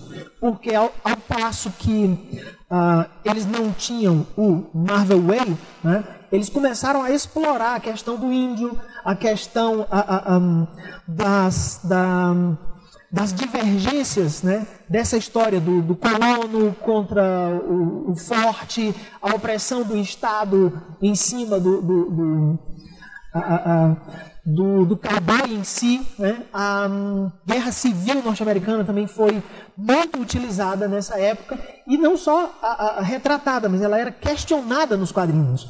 Né? O Jonah Rex é um personagem que, um, em parte, ele é odiado porque ele é meio desabonitado, né? e um, na outra parte ele é rejeitado por causa do uniforme cinza. Né? Por, por, por, pelo fato dele ser solista, né? e tudo mais. Então ele encontra muitos a, a, a, adversários né, que se opõem a ele por nada, só ele ser solista, vou matar o cara, acabou. Não, você não tem que, que, estar aqui, você não tem o direito de existir. Né? Mesmo depois do fim da guerra. E, cara, eu achei essa, essa capa tão linda, cara, Straight Arrow. Olha que lindo isso. Legal, né? Eu acho que esse, esse. O cara aí não era o tradicional que ele usava, não. Ele usou essa daí só pra ficar bonito na foto. Só pra essa capa, né? É. Só pra ser aprovado pelo. É. Vou até aproveitar esse, esse monte que é meu comentário sobre, sobre esses quadrinhos de índios. Alguém até perguntou assim, ah, chegou no Brasil, será que era o Zorro Apache, né? É, ficou popular mundo afora, na verdade, que várias gerações brasileiras, incluindo a minha, quando eu era muito jovem, a gente achava que índio era isso aí. Uhum. No mundo inteiro, aqui, inclusive no Brasil, entendeu? A gente achava que usava é, cocar dessa forma e tal, desse jeito aí. Essa, essa é a estética que, que representava o índio pra gente. E não é, né? Isso, é, isso, aí já é romanceado, na verdade, né? Já tem. A gente não sabe exatamente o quão documentado historicamente é de fato, mas esse é um índio americano, né? Sim. Mesmo dizer o índio americano, ainda é generalista. É, exatamente. Ainda é uma generalização total, Porque o índio brasileiro não é o índio brasileiro, são os são índios brasileiros. Os índios, né? São tribos. Isso, é, e, e alguns que não se conheciam. Não... O africano. Né? Tipo, é, cara, olha a quantidade, né? A gente... E as narrativas, elas, aparentemente, elas sempre aglomeram e criam um, um modelo né, que repete-se e repete-se. Né? É, é, é, a gente peca um pouco no uso da terminologia índio, mas é por, por uma questão histórica cultural, né, claro, cara? Claro. Pra gente é natural. Seja nativo, né? É, seja mais interessante, né? nativo. né? Propôs a discussão também sobre o fato de existirem muitos quadrinhos que são inspirados em figuras históricas é, estadunidenses, novamente é, falando sobre o, a, a, popularidade desse, desse, dessas narrativas de faroeste, né? O, o Buffalo Bill, ele foi um cara muito esperto, inteligente. É, ele sabia que ele não podia ir em todas as cidades, levando um show dele para todas as cidades. Mas ele sabia que isso aqui ia alcançar lugares que ele jamais poderia alcançar. Inclusive nos alcança hoje. Se você procurar na internet, você vai encontrar esses. É, é, é como é que chama? Half Dome Library. Né? São esses folhetins que você está São os folhetins, né? Tem uma curiosidade. É, num quadrinho italiano chamado Mágico Vento, um, o personagem coadjuvante, que é inspirado no Edgar Allan Poe, cujo nome é Poe, né? E visualmente é o Edgar Allan Poe? Exatamente. Ele é um jornalista dessa época e que trabalhava fazendo, dentre outras coisas, esses folhetins. Então, é, na, muitas vezes nas aberturas da, das histórias do Mágico Vento, tinham histórias contadas como se fosse daquela época. É, pelo ponto de vista do, do jornalista, na verdade. Dos jornalistas. Você, aí você vê, e, e aí tem alguns textos que explicam lá, como lendas surgiam, né? baseada em fatos e tal, mas que se tornavam lendárias porque eram de se ouvir falar que ele tinha, tinha feito aquilo, tinha, feito, tinha matado tantas pessoas e tal. Então, e aí se transformava em mitologia, né? É, a partir desse, desse tipo de publicação aí. Então, quem, quem quiser ter acesso, acho que ainda é possível achar aqui no Brasil alguma Mágico Vento vocês vão ler coisas muito, muito diferentes. Sebo. Dá uma passadinha em sebos, vocês vão achar. A gente tem, um, tem que ter uma coisa em mente, que a gente está falando aqui do começo do, século, do metade do século XIX, começo do século XX. Exatamente. E antes disso, que cara, internet, como, é que né? como é que mitologia se desenvolvia? Através da tradição oral. Pessoas falavam, pessoas ouviam, pessoas falavam, pessoas ouviam, assim por diante. A gente está começando aqui... Não tinha esses atos do Facebook Exato. hoje. Exato. Né? Hoje é segura. Improvável. É, e hoje é uma coisa que, que se pega, que a gente falha pela questão da criação de uma mitologia, ter excesso de informação. E aqui, nesse momento, a gente está tendo pelo primeiro momento, cara, a proliferação da mass media, da, da mídia de massa. Né? O jornal, Isso. a imprensa está começando a se desenvolver, o cinema em 1895, cara, os, os Lumière lá na, em Paris, né? A tua está começando a ser registrada. E ela não está mais sendo de eu falando uma coisa pro Jota que está aqui do meu lado. Está sendo uma coisa que eu estou gravando para mostrar para vocês todos os pontos diferentes do mundo. Entendeu? Então, assim, a mitologia começa a se criar de uma maneira muito mais rápida. Exatamente. Né? Se não fosse o impresso, o Billy the Kid talvez fosse uma mitologia depois de 100 anos, 200 anos de história sendo contada oralmente. Agora não, cara. Tá aí, ele já era um mito antes de morrer. É, é, engraçado que todos esses personagens que a gente está falando aqui, eles têm mais de uma versão, né? E foram publicados e adaptados por mais de uma editora. Um, se você pegar o, o, o, Lampião, você vai ver diversas versões de Lampião por diversos autores, diversos uh, pontos de vista. Né? É, vai ter gente que vai dizer que ele era bandido, vai ter gente que vai dizer que ele era herói, vai ter gente que, vai, que não vai estar nem aí para uma coisa nem outra, vai criar o seu próprio Lampião. Né? Então, é, é, é, você é, sai da pessoa e transforma no mito. Né? E aí é, é, vira os Robin Hoods da vida, né? Quantos filmes, quantas histórias, quantas lendas de Robin Hood você tem, quantas versões de Billy the Kid você tem. Ah, eu ah, adoro aquela super histórica que é uma raposa. Robin Hood. Nossa! Acho bem histórica, assim. Nossa, bem, do Billy the Kid eu gosto muito daquele filme, cara, com o Emílio Esteves. Young Guns 1 e 2, é muito legal, cara. É. Muito mentiroso, mas muito bom, cara. é, o Kit Carson, né? Que a galera... Ah, fã do Bonelli conhece como o mentor do Tex Wheeler, né? Ele foi realmente um, um, um comandante do exército norte-americano.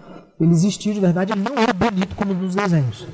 É, porque eu não coloquei a versão do Tex, mas a versão do Tex aí tem um, um cabelo louro, estilo Thor, que em toda a capa tá esvoaçante, que é incrível, cara, é incrível, é muito massa. Eu acho legal que o Kit Carson, na versão do, da, dos quadrinhos da Bonelli, ele tem um pouco do Buffalo Bill, né? Mas quando você vê o Buffalo Bill do Bonelli, ele é totalmente diferente do Kid Carson. Você vê os dois juntos, você diz, ah, é, são coisas, são coisas distintas mesmo. Aí você tem. Quem é esse outro cara aí, cabeludo? Bill Hickok. Ah, Bill Hickok, caraca. Meu sonho tem um bigode desse, cara. Tem umas histórias lendárias.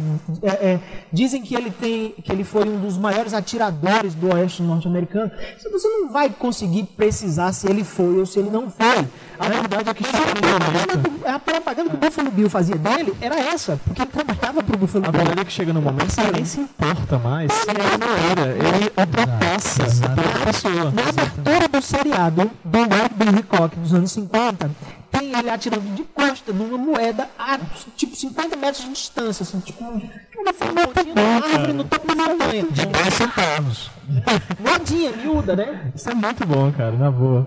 Tem filmes muito bacanas sobre o Wyatt Earp. Na verdade, deve ter uns 30. Agora tem um curioso, que é o que narra o encontro dele com o Tom Mix, que eu já falei anteriormente, que era um ator de filme de cowboy. O Tom Mix no filme é interpretado pelo Bruce Willis, e eles juntos vão investigar um assassinato que acontece durante as filmagens um, de uma das versões da história do, da vida do White Earp. E o White Earp no filme é o James Garner, se não me engano, que fez a série Maverick, que também teve quadrinhos. Né? Mais coisa para falar do White Earp? Não, a gente faz um dia um é só sobre o White Earp. um podcast só sobre ele, né? Só sobre White cara. E aí, a gente estava pensando em falar um pouquinho sobre a construção desse mito do cowboy e a mitologia da colonização, né? Como a gente está falando aqui, existem diversas coisas quando a gente fala de mitologia, por exemplo, a gente fala de Hércules ou fala de Jesus Christ, né? Essas figuras históricas, né? E como o Heracto Aragão Pinheiro, meu amigo, um amigo nosso já participou de eventos com a gente, falou, mitologia é a religião do outro, né? Não, nunca se é a sua, se você nunca nota a sua religião como mitologia. É, as narrativas elas vão sendo acopladas com o passar dos anos e a mitologia ela vai se enriquecendo. E a gente pode, de certa forma, falar da mitologia do cowboy e da, da colonização, né? E aí, no caso, o JJ queria pontuar um pouco sobre isso, falar um pouco sobre isso, o Daniel também pode interceder em relação a isso, antes da gente passar para o que talvez seja o maior exemplo de, de cowboy dos quadrinhos, que é os quadrinhos do, da Boné, né? Eu quero furar aqui um pouco a, a, a intercorrência do negócio, porque eu esqueci de, dar uma dica legal. É, é legal a gente dar dica de quadrinhos e de filmes. Né? Um, os Imperdoáveis com Clint Eastwood tem algumas passagens que falam dessa história do, do folhetim que são muito legais. Tem um cara lá que faz a um, biografia em folhetim do, de um pistoleiro, que é o, é o Duke, né? E aí, é, é, esse cara mostra bem o, o, pesquisador, ele indo lá e ouvindo e tal, o que, que o cara tá, tá falando e tudo mais. Tem uma história da. Não lembro direito se foi uma entrevista uh, do Wyatt Earp, não vou lembrar agora quem foi o cara, mas ele deu uma entrevista para um, um, um, um, repórter e no final da, da, da, reportagem o cara disse assim, olha, eu estou contando para você que eu não matei fulano, nem ciclano, nem ciclano, nem ciclano, ciclano. Né? Agora, é, o que dizem por aí é outra coisa. Aí um repórter olhou para ele e disse assim, olha, faz, vamos fazer o seguinte, cara, a lenda é muito mais forte do que a pessoa. Se eu tiver que escolher entre imprimir a realidade ou a lenda, eu vou imprimir a lenda. Então, ligou, dane-se, né? E vamos, vamos mentir, né? Com o que o povo está dizendo, né? Vamos fantasiar, né? Eu acho que isso tá até hoje, não tem não? Tem, tem. Um outro filme legal que fala do, do Wild Bill, que é com o Jeff Bridges, que conta toda essa história da construção do, do, dos shows de Hollywood e tal, muito bacana. Gente, é legal se vocês pararem pra perceber é, quando a gente começa a falar desses filmes de cowboy, ajuda tanto a ideia da mitologia, que a gente tá falando dos mesmos nomes de atores que fazem quase todos os filmes de, de, de cowboy, pô. Clint Eastwood, Jeff Bridges, tipo... Cara, que todo filme a filmagem do, do, do, filme do John Wayne, cara. Né? Dinâmica, cara. Então, assim, Grit, caraca. Isso, isso ajuda a manter a mitologia do cowboy. Ajuda a manter a mitologia da, da colonização, né? Porque você reutiliza e isso, os mesmos atores, né? Isso fixa na mente de quem, de quem, de quem assiste a, aquela figura. Né? E, e, tudo isso se tornando uma mitologia, é, voltando a uma coisa que eu, que eu já disse aqui, mas que eu acho que vai servir como mote para o próximo assunto, é que isso extrapola fronteiras, né? Deixa de ser uma coisa exclusivamente histórica e exclusivamente americana extrapolando fronteiras. E aí você vê, por exemplo, grandes filmes feitos, feitos por italianos, né? Por Sérgio, Sérgio Leone, não é isso? Sérgio Leone, Sérgio Corbucci e por aí vai. E grandes quadrinhos de faroeste feitos na Itália, por exemplo, no Brasil, enfim, em vários, em vários outros países. Por quê? Porque eles exploram a mitologia, né? Assim, a, virou gênero, virou uma coisa que está acima e além do que de fato aconteceu naquele período. Inclusive, repito, assim, eu acho que não é necessariamente mais, né, hoje em dia, preso historicamente aquele, aquelas décadas, né? Você pode contar histórias de faroeste em qualquer época, como, como o Jota já falou, até no espaço e etc. Sim, termo, né, para esse, pra esse, esse gênero de feito lá, né? Que é o spaghetti, né? Que é a ideia de que. O bang bang italiano. O bang né? bang é italiano, exatamente. Que é... Eu queria falar um, algumas coisas sobre essa história do, do bang bang italiano, certo? No final, aliás, meados dos anos 60, ah, começa uma, uma ebulição né, política no mundo, mental. As pessoas começam a ser mais questionadoras, os jovens vão para a rua, começam a questionar: o que é isso, cara? A gente está consumindo Roy Rogers, que é um cara que fica matando índio. O, é, comprando quadrinho do John Wayne. O John Wayne tinha quadrinho, cara. E, esse cara fica matando os índios e tal. A gente precisa. Carl Raymond, né? Esses caras. é, a gente precisa resgatar o índio e tal. É, na América, os é, diretores de cinema começaram a olhar para o índio. Né? E aí começaram a fazer aqueles filmes tipo Um Homem Chamado Cavalo, né? em que eles jogam o cowboy dentro do universo do índio para que a gente tenha empatia com o que aconteceu com os caras. E aí a gente fica vendo, o, o, o cowboy não é mais aquele cara. Mudou tudo, né? É, é, é exterminar índio não é mais o barato de, de ir no cinema. Dança com Lobos, ele se Ah, é, Dança com é, Lobos, anos 80 para 90, né? É, tem. Um, sim, mas aí o que acontece? Os Estados Unidos nos anos 60 pararam de produzir filmes de cowboy, porque eles disseram assim: não, não, não vende mais. Não vende mais. As pessoas não vão comprar mais a ideia do colono branco trucidor dos índios. Isso não vende mais. Então, acabou. Vamos mudar de assunto. Vamos fazer filme de guerra. De novo, por uma questão cultural. Né? Hum? É contexto cultural. Né? Exato. E aí, a, a, na Itália, o que, que acontecia? Os filmes que mais arrastavam público eram os faroestes. E os editores, os diretores, os produtores começaram a pensar assim, cara, não tem mais filme de faroeste pra gente botar, a gente tá repetindo tudo. A gente tem que dar um jeito nisso, vamos começar a fazer os nossos faroestes. O Juliano Gema, um ator famosíssimo do Bola Furado, Cela de Prata, é, como é que era o nome, cara? É, Ringo Atira para Matar e tal. Cara, é, ele Os nomes, cara, os nomes são muito bons. Não, tá, vamos fazer só uma sessão de nomes. Né? Era só, é, ele começou fazendo filmes com o nome de Montgomery Wood. Porque a galera ia cara, Montgomery Wood, é americano, vamos ver. E tal. Chegava lá, né, os filmes eram dublados em inglês, cara. Sabe? Filme, filme todo italiano dublado em inglês, porque eles vendiam para os Estados Unidos também. E os próprios italianos, eles curtiam aquele negócio e tal. A partir de um determinado tempo, os italianos começaram a curtir os filmes também falados em italiano. E hoje, se você pegar um, um YouTube desse e tal, você vai ver, cara, que um western falado em italiano é muito mais cru, muito mais grosseiro, sabe? Muito mais cowboy do que um western falado em inglês. O inglês é uma língua chique, sofisticada, light, delicada, entendeu? O italiano não, cara, é um negócio cru. Mas, falando dessa história dos, dos italianos terem, é, é, serem mais crus, né?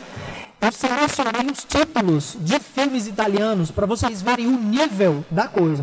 Os italianos não sabiam brincar, cara. Os caras não sabiam brincar. Eles disseram o seguinte, cara, que é um cowboy? Cowboy é um cara sujo que mata gente. Se você for ver os, os filmes do John Wayne, cara, é, com todo respeito ao John Wayne, eu adoro, sou fãzão, adoro os filmes, todos os filmes dele. Tem filme dele com camisa cor-de-rosa, lacinho, sabe? É, é, frufru na camisa, sabe? O Roy Rogers, cara, é um, é, sabe? É um, é, é, é um desfile de carnaval bonete, sabe? É verde com rosa, com vermelho, com lantejola, com plim-plim aqui, sininho, cara. É, exato, eles paravam demais. A idade era intocável, né? Que, tipo, não suje... nem se sujava, né? Pra fazer as missões e tal. A cor dele cegava, né? Sim, sim. Brilho, né? Era RGB, né? Aquele negócio, né? Aquele verde RGB, Na sua cara, né? né? É, os italianos foram para o caminho oposto. Né? Eles disseram assim: pega um cara mais barbado e feio que tiver aí. Esse cara aí, esse cara barbado e feio aí. É um. Como é? Franco Nero. Pronto. Franco Nero, vem cá, meu filho. Pega esse aqui e vai matar gente ali. O nome do seu filme é Django.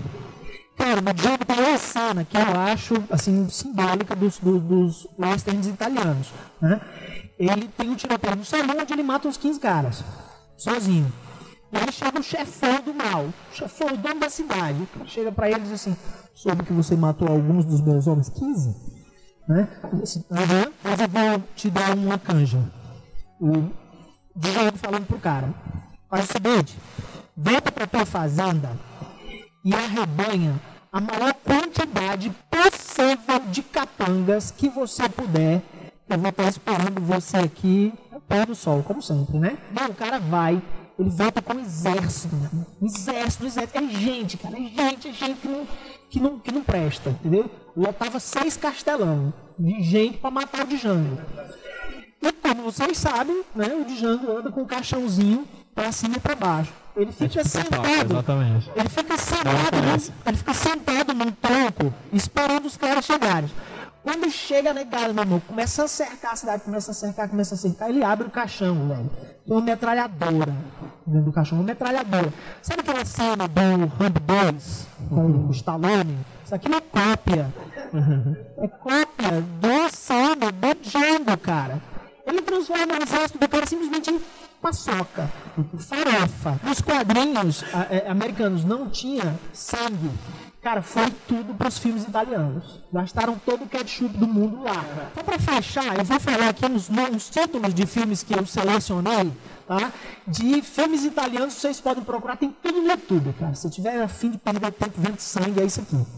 Vou, mato e volto. Isso é nome de filme. Cara, olha só. Olha só a, a quantidade de testosterona que tem no nome do filme, cara. O cara usa sabe? três verbos assim em sequência, assim, só pra causar o mal. Eu vejo. Acabou a raiz, acabou a Nutella, foi. Acabou mais, acabou no tempo. É, cara, aí eu vejo esses filmes aí de, de, de cowboy, essas coisas novas, assim, assim, condenação brutal. Pacto de honra. Não, cara, que pacto de honra? Olha aqui, consertando cada bala é uma cruz. É fantástico, cara. Deus os cria, eu os mato. É bom, Olha é aí, bom. ó, cara. São títulos que dão vontade de você assistir ao filme. São títulos que eles, eles concentram a essência do que a gente pensa do que é um cowboy, cara. A, a produção com a questão pública de popular com as pornos chanchadas brasileiras, não é isso? Sim, Tipo, acho que- você consegue fazer um paralelo entre ambas as culturas e esse tipo de produção. Exatamente a mesma coisa, só que ao invés de peitos, era sangue, cara. Se vocês querem ver um pouco disso nos quadrinhos, procurem um quadrinho chamado Chacal. Né? Acho que o título é italiano, mas foi desenhado por muitos brasileiros, inclusive Itamar e o Watson Portela. E aí vou pedir pro Daniel falar um pouquinho sobre Tex.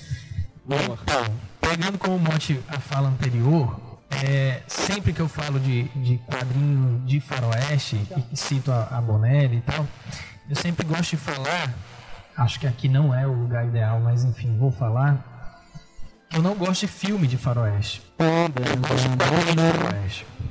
É, eu sou, na verdade, um nerd muito estranho, assim, porque normalmente as coisas ligadas ao universo dos quadrinhos que eu gosto é só o quadrinho. Não é nada. Adaptação no. Não, algumas e tal, mas eu digo assim, sei lá, algumas ficções científicas, algumas coisas que não são baseadas em quadrinhos que, não- que meio que todo mundo gosta, eu acabo não curtindo e curto, mais curto quadrinho.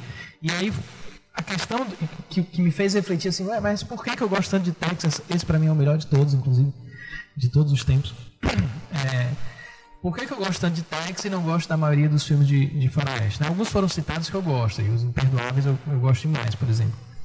Mas é justamente por causa do, do, do ritmo, o ritmo do, em outras mídias, como cinema e tal, é um ritmo meio imposto, assim, você, você recebe aquele ritmo, e o ritmo do quadrinho você é meio coautor dele, assim, você lê o quadrinho e você é meio que corresponsável pelo ritmo. E as, e as coisas que te interessam, assim, podem ser diferentes em, em cada mídia. Então, no meu, no meu caso, assim, no caso da, da Bonelli, me interessa muito mais a coisa humana. É, o Tex, que é um dos meus personagens que eu mais gosto do mundo e tal, talvez seja, dentro da Bonelli, um dos personagens que eu acho menos interessantes. Mas adoro mesmo assim.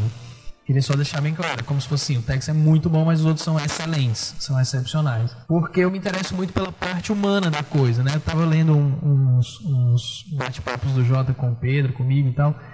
E, e essa relação do homem com a natureza, essa relação do homem com, com alguns sentimentos básicos nossos, como vingança, como, como justiça.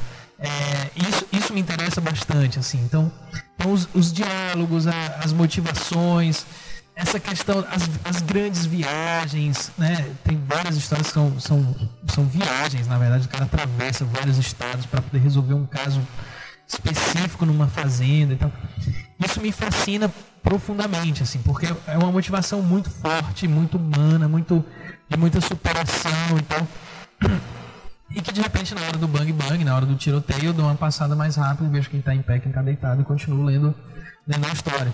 É, por isso me fascina tanto. E, e o Tex é um, um quadrinho que é publicado há muitas décadas, né, na Itália, se não me engano, há 60 anos. Me corrija, não, mais de 60 anos, já chegou a 70 anos. É, eu, eu, fiz, eu fiz um desenho quando fez 60 anos, e como eu tô velho, então passou de 60 anos. É, e no Brasil há mais de 40 anos, né, sendo publicado ininterruptamente. Talvez por isso- pela Mitos, né? Atualmente pela Mitos. Talvez por isso esse ranço aí da ideia de que quadrinho de cowboy é coisa de, de gente mais velha e tal, blá blá blá. Mas é de uma qualidade de, de, de, de histórias em quadrinhos sem tamanho. Se alguém aqui não conhece quadrinhos da Bonelli, é, para mim, eu, eu digo sem nenhum medo de errar, assim, que, que é uma editora que que você não vai, não vai comprar gato por lebre, você não vai ser enganado, não vai comprar algo de, de, de qualidade baixa. Eu acho que os piores quadrinhos da Bonelli ainda são num, num nível, numa média assim, bem alta, sabe? É, eles, eles têm uma linha editorial que eu acho interessantíssima. Para mim, seria a linha editorial ideal para quem tem a, a vontade ou desejo de trabalhar com uma linha com continuidade, que é a seguinte o Tex ele tem uma história, né? O Tex ele, ele casou, ele, ele tem um filho e, e etc. Mas eles conseguem respeitar a continuidade, mas lançar uma aventura completa e fechada todo mês, toda história, toda, toda nova história do Tex é 100% fechada. Você não precisa ler nada antes, nem ler nada depois para poder entender aquela história. Isso acontece com Tão incrível, cara. Você trabalha a imagem de um personagem ao ponto que ele se basta naquela narrativa isso, mensal. Isso, cara. E não só isso, assim. A gente está muito acostumado com um quadrinho feito a um ritmo maluco, assim, tipo, ah, tem que fazer uma história em quadrinhos novo do Homem-Aranha todos os meses, na, na, no Japão, sei lá, semanal e tal. Uma história do Tex demora um ano e meio para ficar pronta. Então tu imagina o, o trabalho editorial para que isso funcione para uma revista mensal. São mais de 20 edições sendo preparadas concomitantemente por artistas diferentes, grande maioria italianos, mas todos passando por um crivo editorial muito forte. É, eu já tive contato com a Bonelli, eles trabalham num, num, bloco de 30 a 30 páginas e cada história mensal tem, em média, 130 a 150 páginas de história. Então dá para explorar muito a, a, questão da qualidade do roteiro. Os artistas são espetaculares, a narrativa é clara. Né? Eu já vi o JJ falando de algumas coisas sobre narrativa de texto, da Bonelli, que se você prestar atenção realmente assim. Olha isso, cara. Olha a, essa página. É, a direção, se você olhar assim, a direção que os caras olham, que os caras dão o soco, que os caras atiram, eles vão guiando o teu olho pelos quadros. quarto quadro que eles simultaneamente viram o rosto. Todas as, todas as páginas têm uma diagramação clássica, o que significa que é bem universal. Tipo, você não vai ficar confuso sobre a ordem de leitura e coisas desse tipo. Jó. Uma das coisas diz respeito justamente a essa diagramação. Raríssimas são as vezes em que essa diagramação mais clássica é modificada. Quando ela é modificada, é, você pode prestar atenção. É uma artista convidada especialmente para fazer aquele trabalho. Um motivo muito forte, né? Porque isso já aconteceu com o Fábio Civicelli, por exemplo, que é um artista típico de Tex. Mas precisa ter um motivo muito forte. Eu acho que deve ter uma discussão editorial muito forte se o cara quebra essa diagramação por algum é, motivo. É, os, anos 90, os anos 90 viram os quadrinhos é, serem tomados de assombro por uma narrativa de impacto que sobrepunha em muito a validade do roteiro a, a, a ela era formada em cima disso, da imagem, do impacto da cena. É, isso fruto do mercado é, é, americano da época. O desenho ele vendia mais do que a história. Né?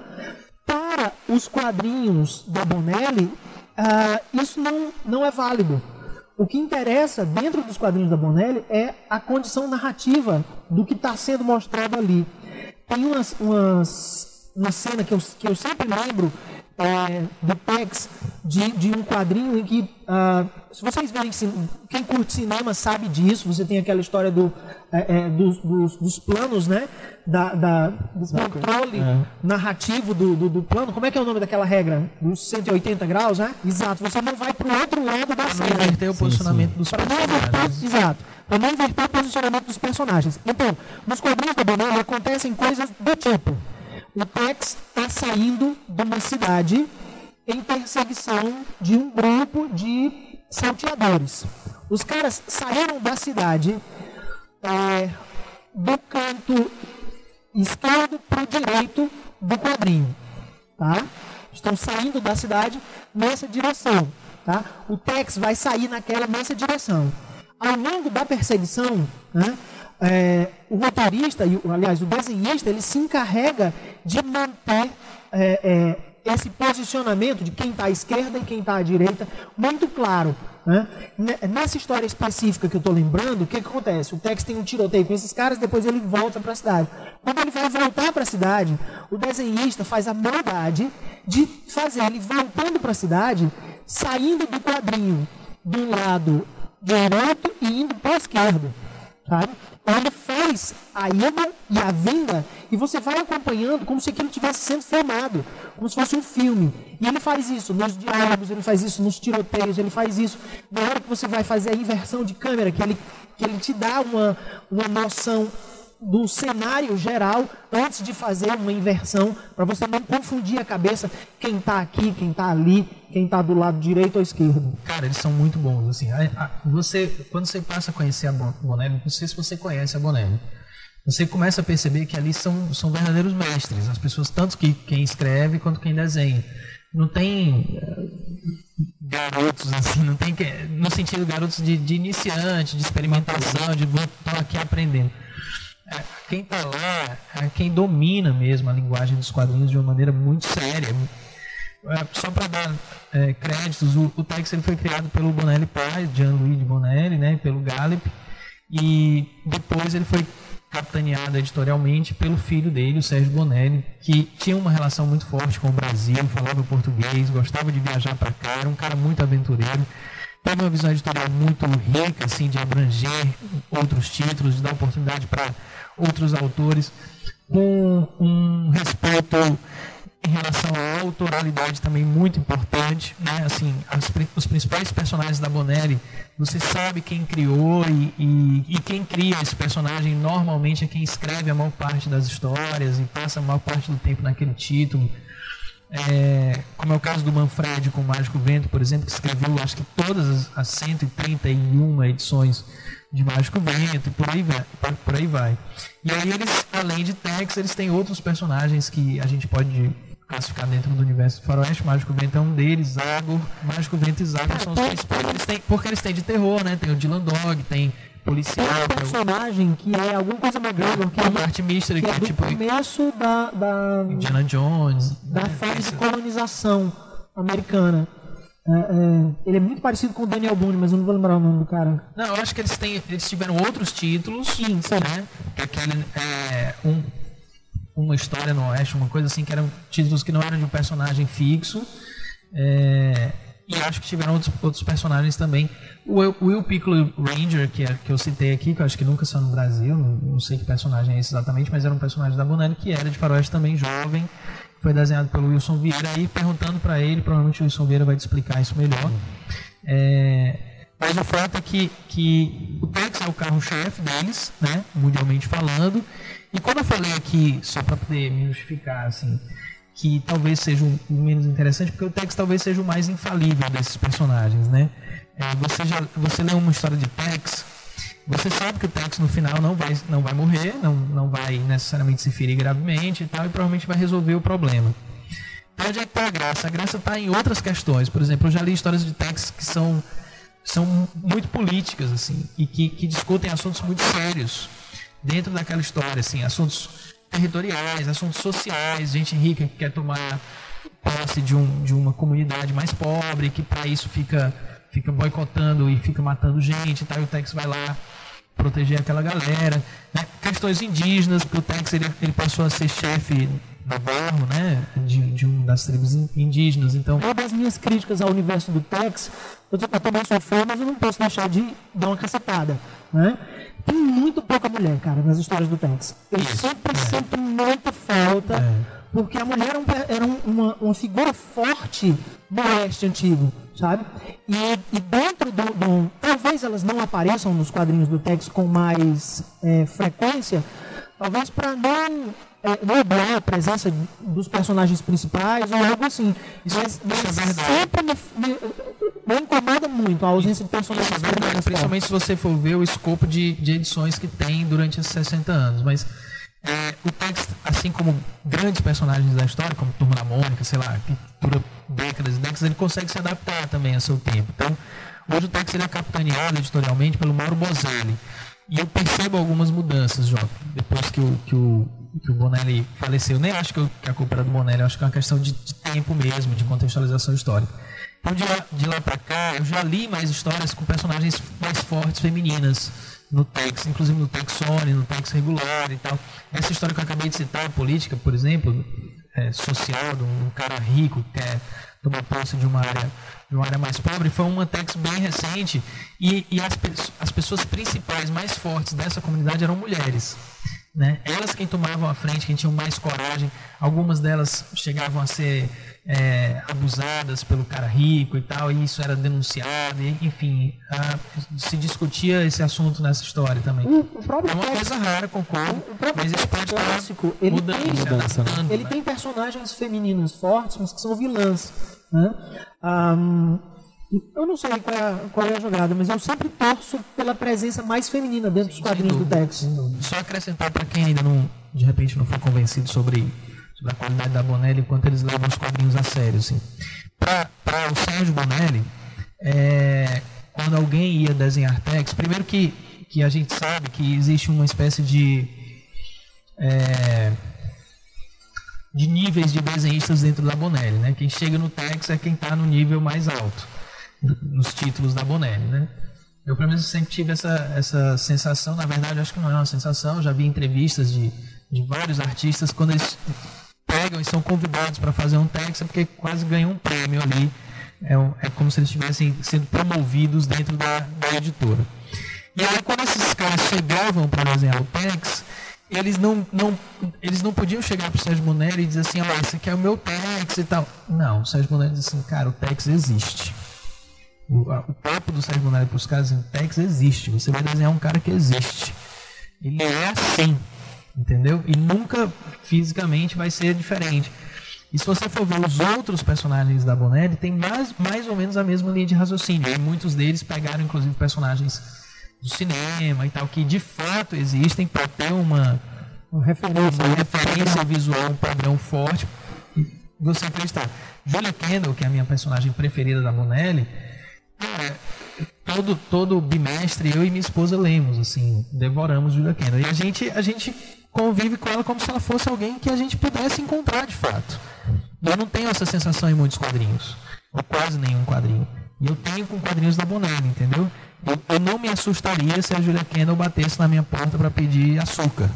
É, porque ela parece muito real, ela tem dimensão de uma pessoa de verdade. Entendeu? Eu teria medo só porque se ela fosse bater na tua porta, queria dizer que tivesse que rolou um assassinato pelas redondas. Talvez, né? O Ivo Milazzo, quando minha esposa ficou grávida a gente não sabia se era menino ou menina, as nossas opções de nome eram Liz ou Ivo. Não é, não, era, não é à toa. Né? É, o criador, o Berardi, que é o escritor, criador do Kim Parker, também é o criador da, da Julia Kendall é o meu escritor preferido. Né? É, que pena que, que Ken Parker é tão, é, tão cult no sentido, no sentido de, de, atingir um público pequeno. Né? Foi todo publicado no Brasil já. É, já saiu tudo da, da, do Ken Parker no Brasil.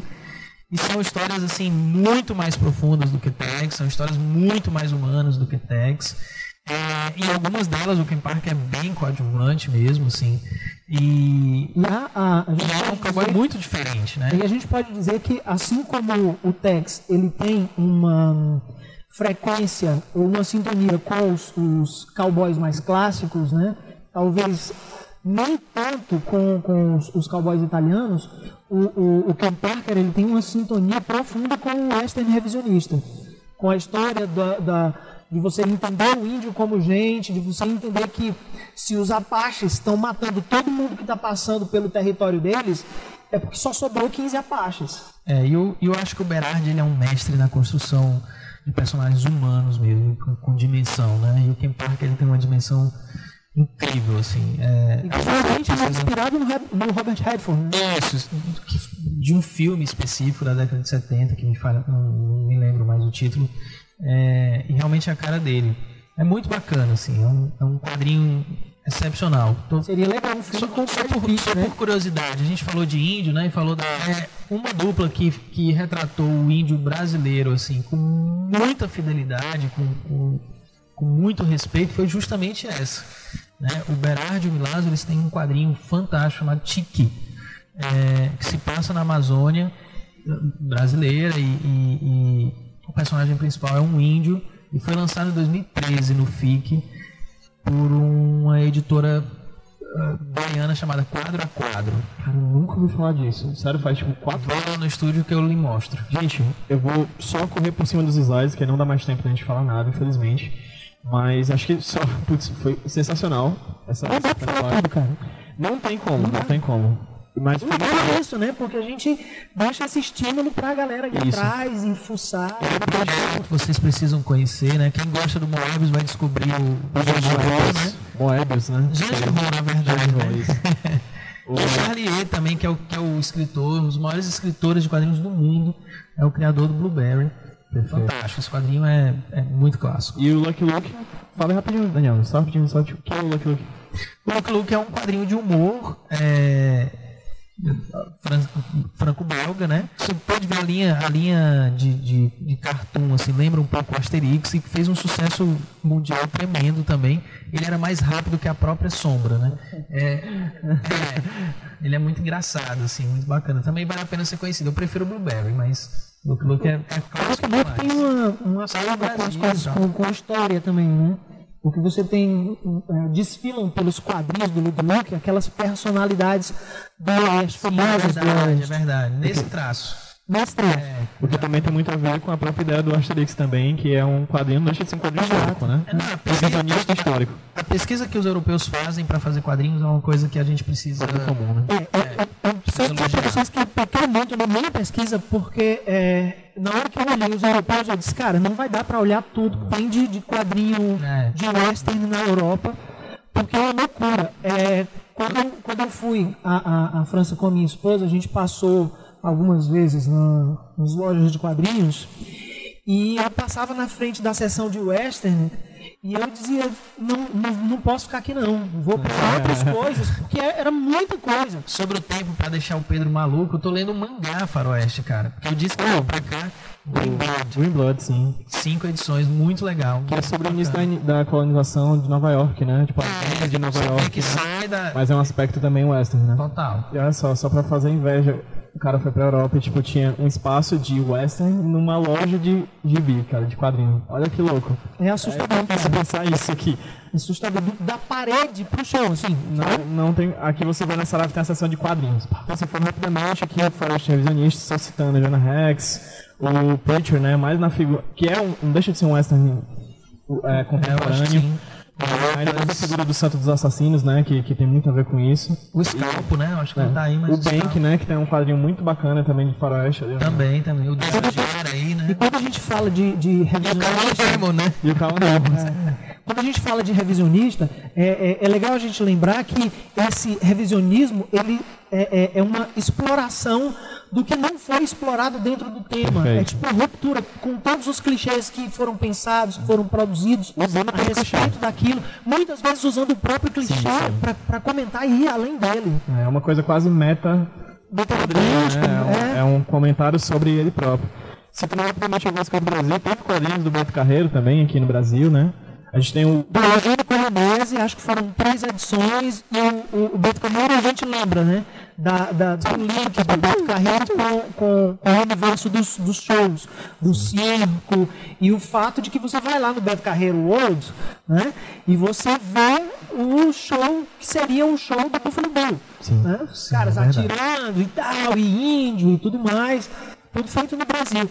Você tem o chat, que tem uma curiosidade legal sobre o chat, que é o seguinte: a, se não VEC, na época, eles publicavam o, o Tex, vendia muito, e um dos editores disse assim: a gente precisa de outro cowboy para aproveitar a venda do Kex. É né? E aí o cara, um dos produtores disse assim, tá, vamos fazer um, um cara chamado Chat. Vamos só mudar a cor do lenço, né? Originalmente, o Chat, ele era XET, era de trás para frente.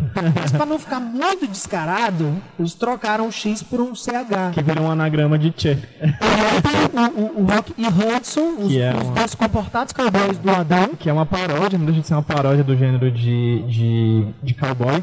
É bacana porque o HQ Sem Roteiro, que é o podcast que eu faço semanalmente, dessa semana eu entrevistei o Adão. Então, cara, dessa semana eu perguntei pra eles, quem quiser saber mais sobre a história de criação do, do Rock Hudson, ele fala um pouquinho sobre como é que ele criou. Fala, mano. Fala, fala, ele fala do Rock Hudson? Sim, ele fala do ator, né? Tipo, ele faz um paralelo do ator americano, Rock Hudson. O, o Rock Hudson, que... quem não sabe, é foi a primeira grande estrela Sim. Do, do, do, do cinema hollywoodiano o primeiro herói machão de cowboy a morrer de AIDS. Exatamente. E aí, no caso, ele, ele diz que é um politicamente correto e traz a parada do, do cowboy brasileiro que chega mais perto, que é a figura do gaúcho, né?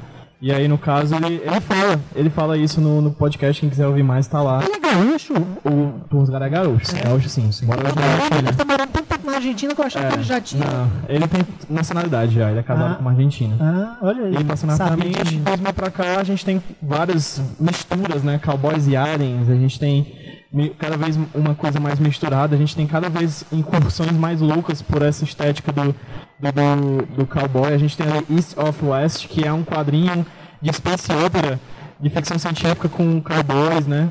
O Manifest Destiny, que não deixa de ser um quadrinho de terror com, com, com cowboys, enfim. A gente tem cada vez uma mistura cada vez maior de temas, né?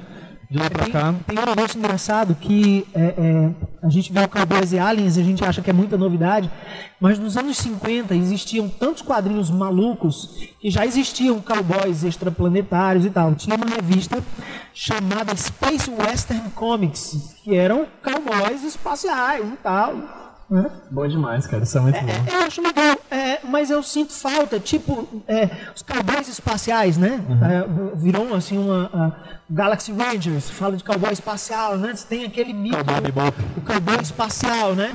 O, E gente- o- o Elvis Presley, ele usava uma, uma roupa cheia de lantejoulas e tal. E, e aquela, aquela roupa dele era chamada de é, uniforme de cowboy espacial.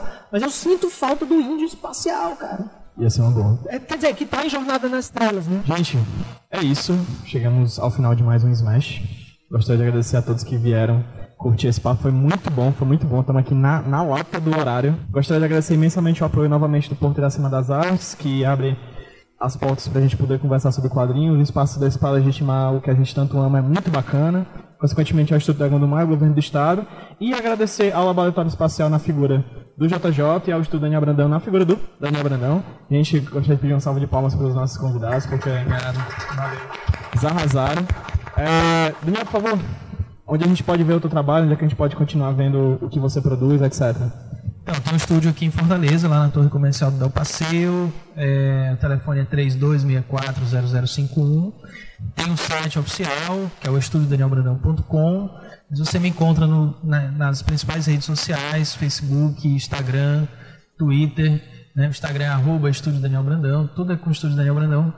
Vocês me acham fácil aí para acompanhar não só o meu trabalho, mas a equipe do pessoal que, que faz parte do estúdio também. A gente divulga nosso trabalho em conjunto e estamos com matrículas abertas para o semestre que vem, né? É, e é isso, assim, mas conheçam lá, a gente, a gente recebe muita gente e tem pessoas que têm curiosidade para saber como é um estúdio profissional. Então, se, se, se vocês nunca foram, tiverem vontade de conhecer, acho que vai ser bacana vocês irem lá tomar um café com a gente. Perfeito. Muito obrigado, Daniel. Eu que agradeço. Eu queria, eu queria agradecer ao Padrão pelo convite, o Daniel, que é sempre uma honra, um prazer. A gente, em qualquer lugar que a gente chega, que a gente começa a conversar, sempre se diverte, é sempre uma, uma experiência bacana. Queria agradecer muito a paciência de vocês. A gente sabe que sexta-feira, aquele negócio, né, e tudo mais. É, queria agradecer muito ao pessoal do Porto Iracema pela cessão do espaço, ah, ao governo do estado, como falou, o, o- o Pedrão. Esse espaço é muito importante para a gente fomentar, inclusive, é, é, a produção, a pesquisa, a curiosidade, é, instigar novos públicos para puxar essa turma para dentro do quadrinho e para dentro do universo pop. Meu material você encontra no laboratorioespacial.blogspot.com.br e no facebook.com.br laboratório espacial com dois L's, é, que é um, um- um espaço de experiências editoriais e com humor e tudo mais. Você vai encontrar os meus trabalhos, os trabalhos do Fernando Lima, do Ricardo Quartim, ahn, do Denis Oliveira, deixa eu ver se estou esquecendo alguém, do Braga, uma galera bacana que está sempre é, é, é, conversando sobre coisas legais do universo da cultura pop e tentando trazer essa energia bacana né, das coisas. É, porque é isso que vale a pena. É você buscar em cada experiência as coisas mais legais para os seus aprendizados. Obrigadão, boa noite. Obrigadão, Daniel. Obrigadão, Pedrão, de novo, mais uma vez. Ahn, se a gente pudesse agradecer, a mais alguém, eu queria agradecer ao Danny Koch por ter fomentado esse gênero fabuloso que é o western. Fantástico. Gostaria de agradecer bastante na, na, na figura do Avantcast. Muito obrigado por vocês, vi, por vocês virem aqui. Quem quiser saber mais sobre os nossos trabalhos, facebook.com.br Avantcast ou no site avantcast.com. Toda terça-feira, religiosamente, nós temos um podcast novo. Nós temos um podcast novo saindo no nosso feed. Certo? Se vocês curtem podcast, procurem por Avantcast no seu agregador, que vocês vão ter toda semana conteúdo exclusivo. Assim, tem muita coisa bacana. Tem podcast já gravado até metade de abril. Esse aqui já vai chegar mais no final do, do, do mês. Então, assim, muito obrigado. Em abril, a gente tem uma notícia boa e uma notícia mais ou menos ruim. Já vou começar pela ruim. A gente vai dar uma pausa no Smash. Pode ser que a gente termine com o evento, não sabemos, a gente vai dar uma pausa para repensar o formato, repensar novas coisas, assim, a gente vai descansar um pouquinho, a gente, depois de a gente vai dar uma pausa nos eventos, tá bom? E repensá-lo, talvez outro lugar, talvez outro formato, talvez de outra forma, é, mas já agradeço desde já a todos, a todos vocês, porque em abril, acho que alguns de vocês já sabem, a gente vai completar quatro anos de evento? É coisa pra caramba, a gente está desde 2000 e... não sei fazer as contas, 2013, é, menos 4 2013. A gente está desde abril de 2013 fazendo evento, já foram quase 40 eventos, a gente teve um, era religiosamente todo mês, mas durante um período a gente teve que fazer uma pausa por causa de mudança de, de, de local. Mas enfim, agradeço bastante a vocês.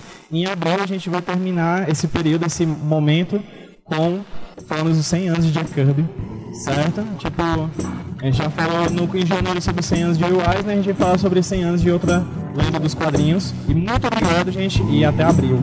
Tchau, tchau.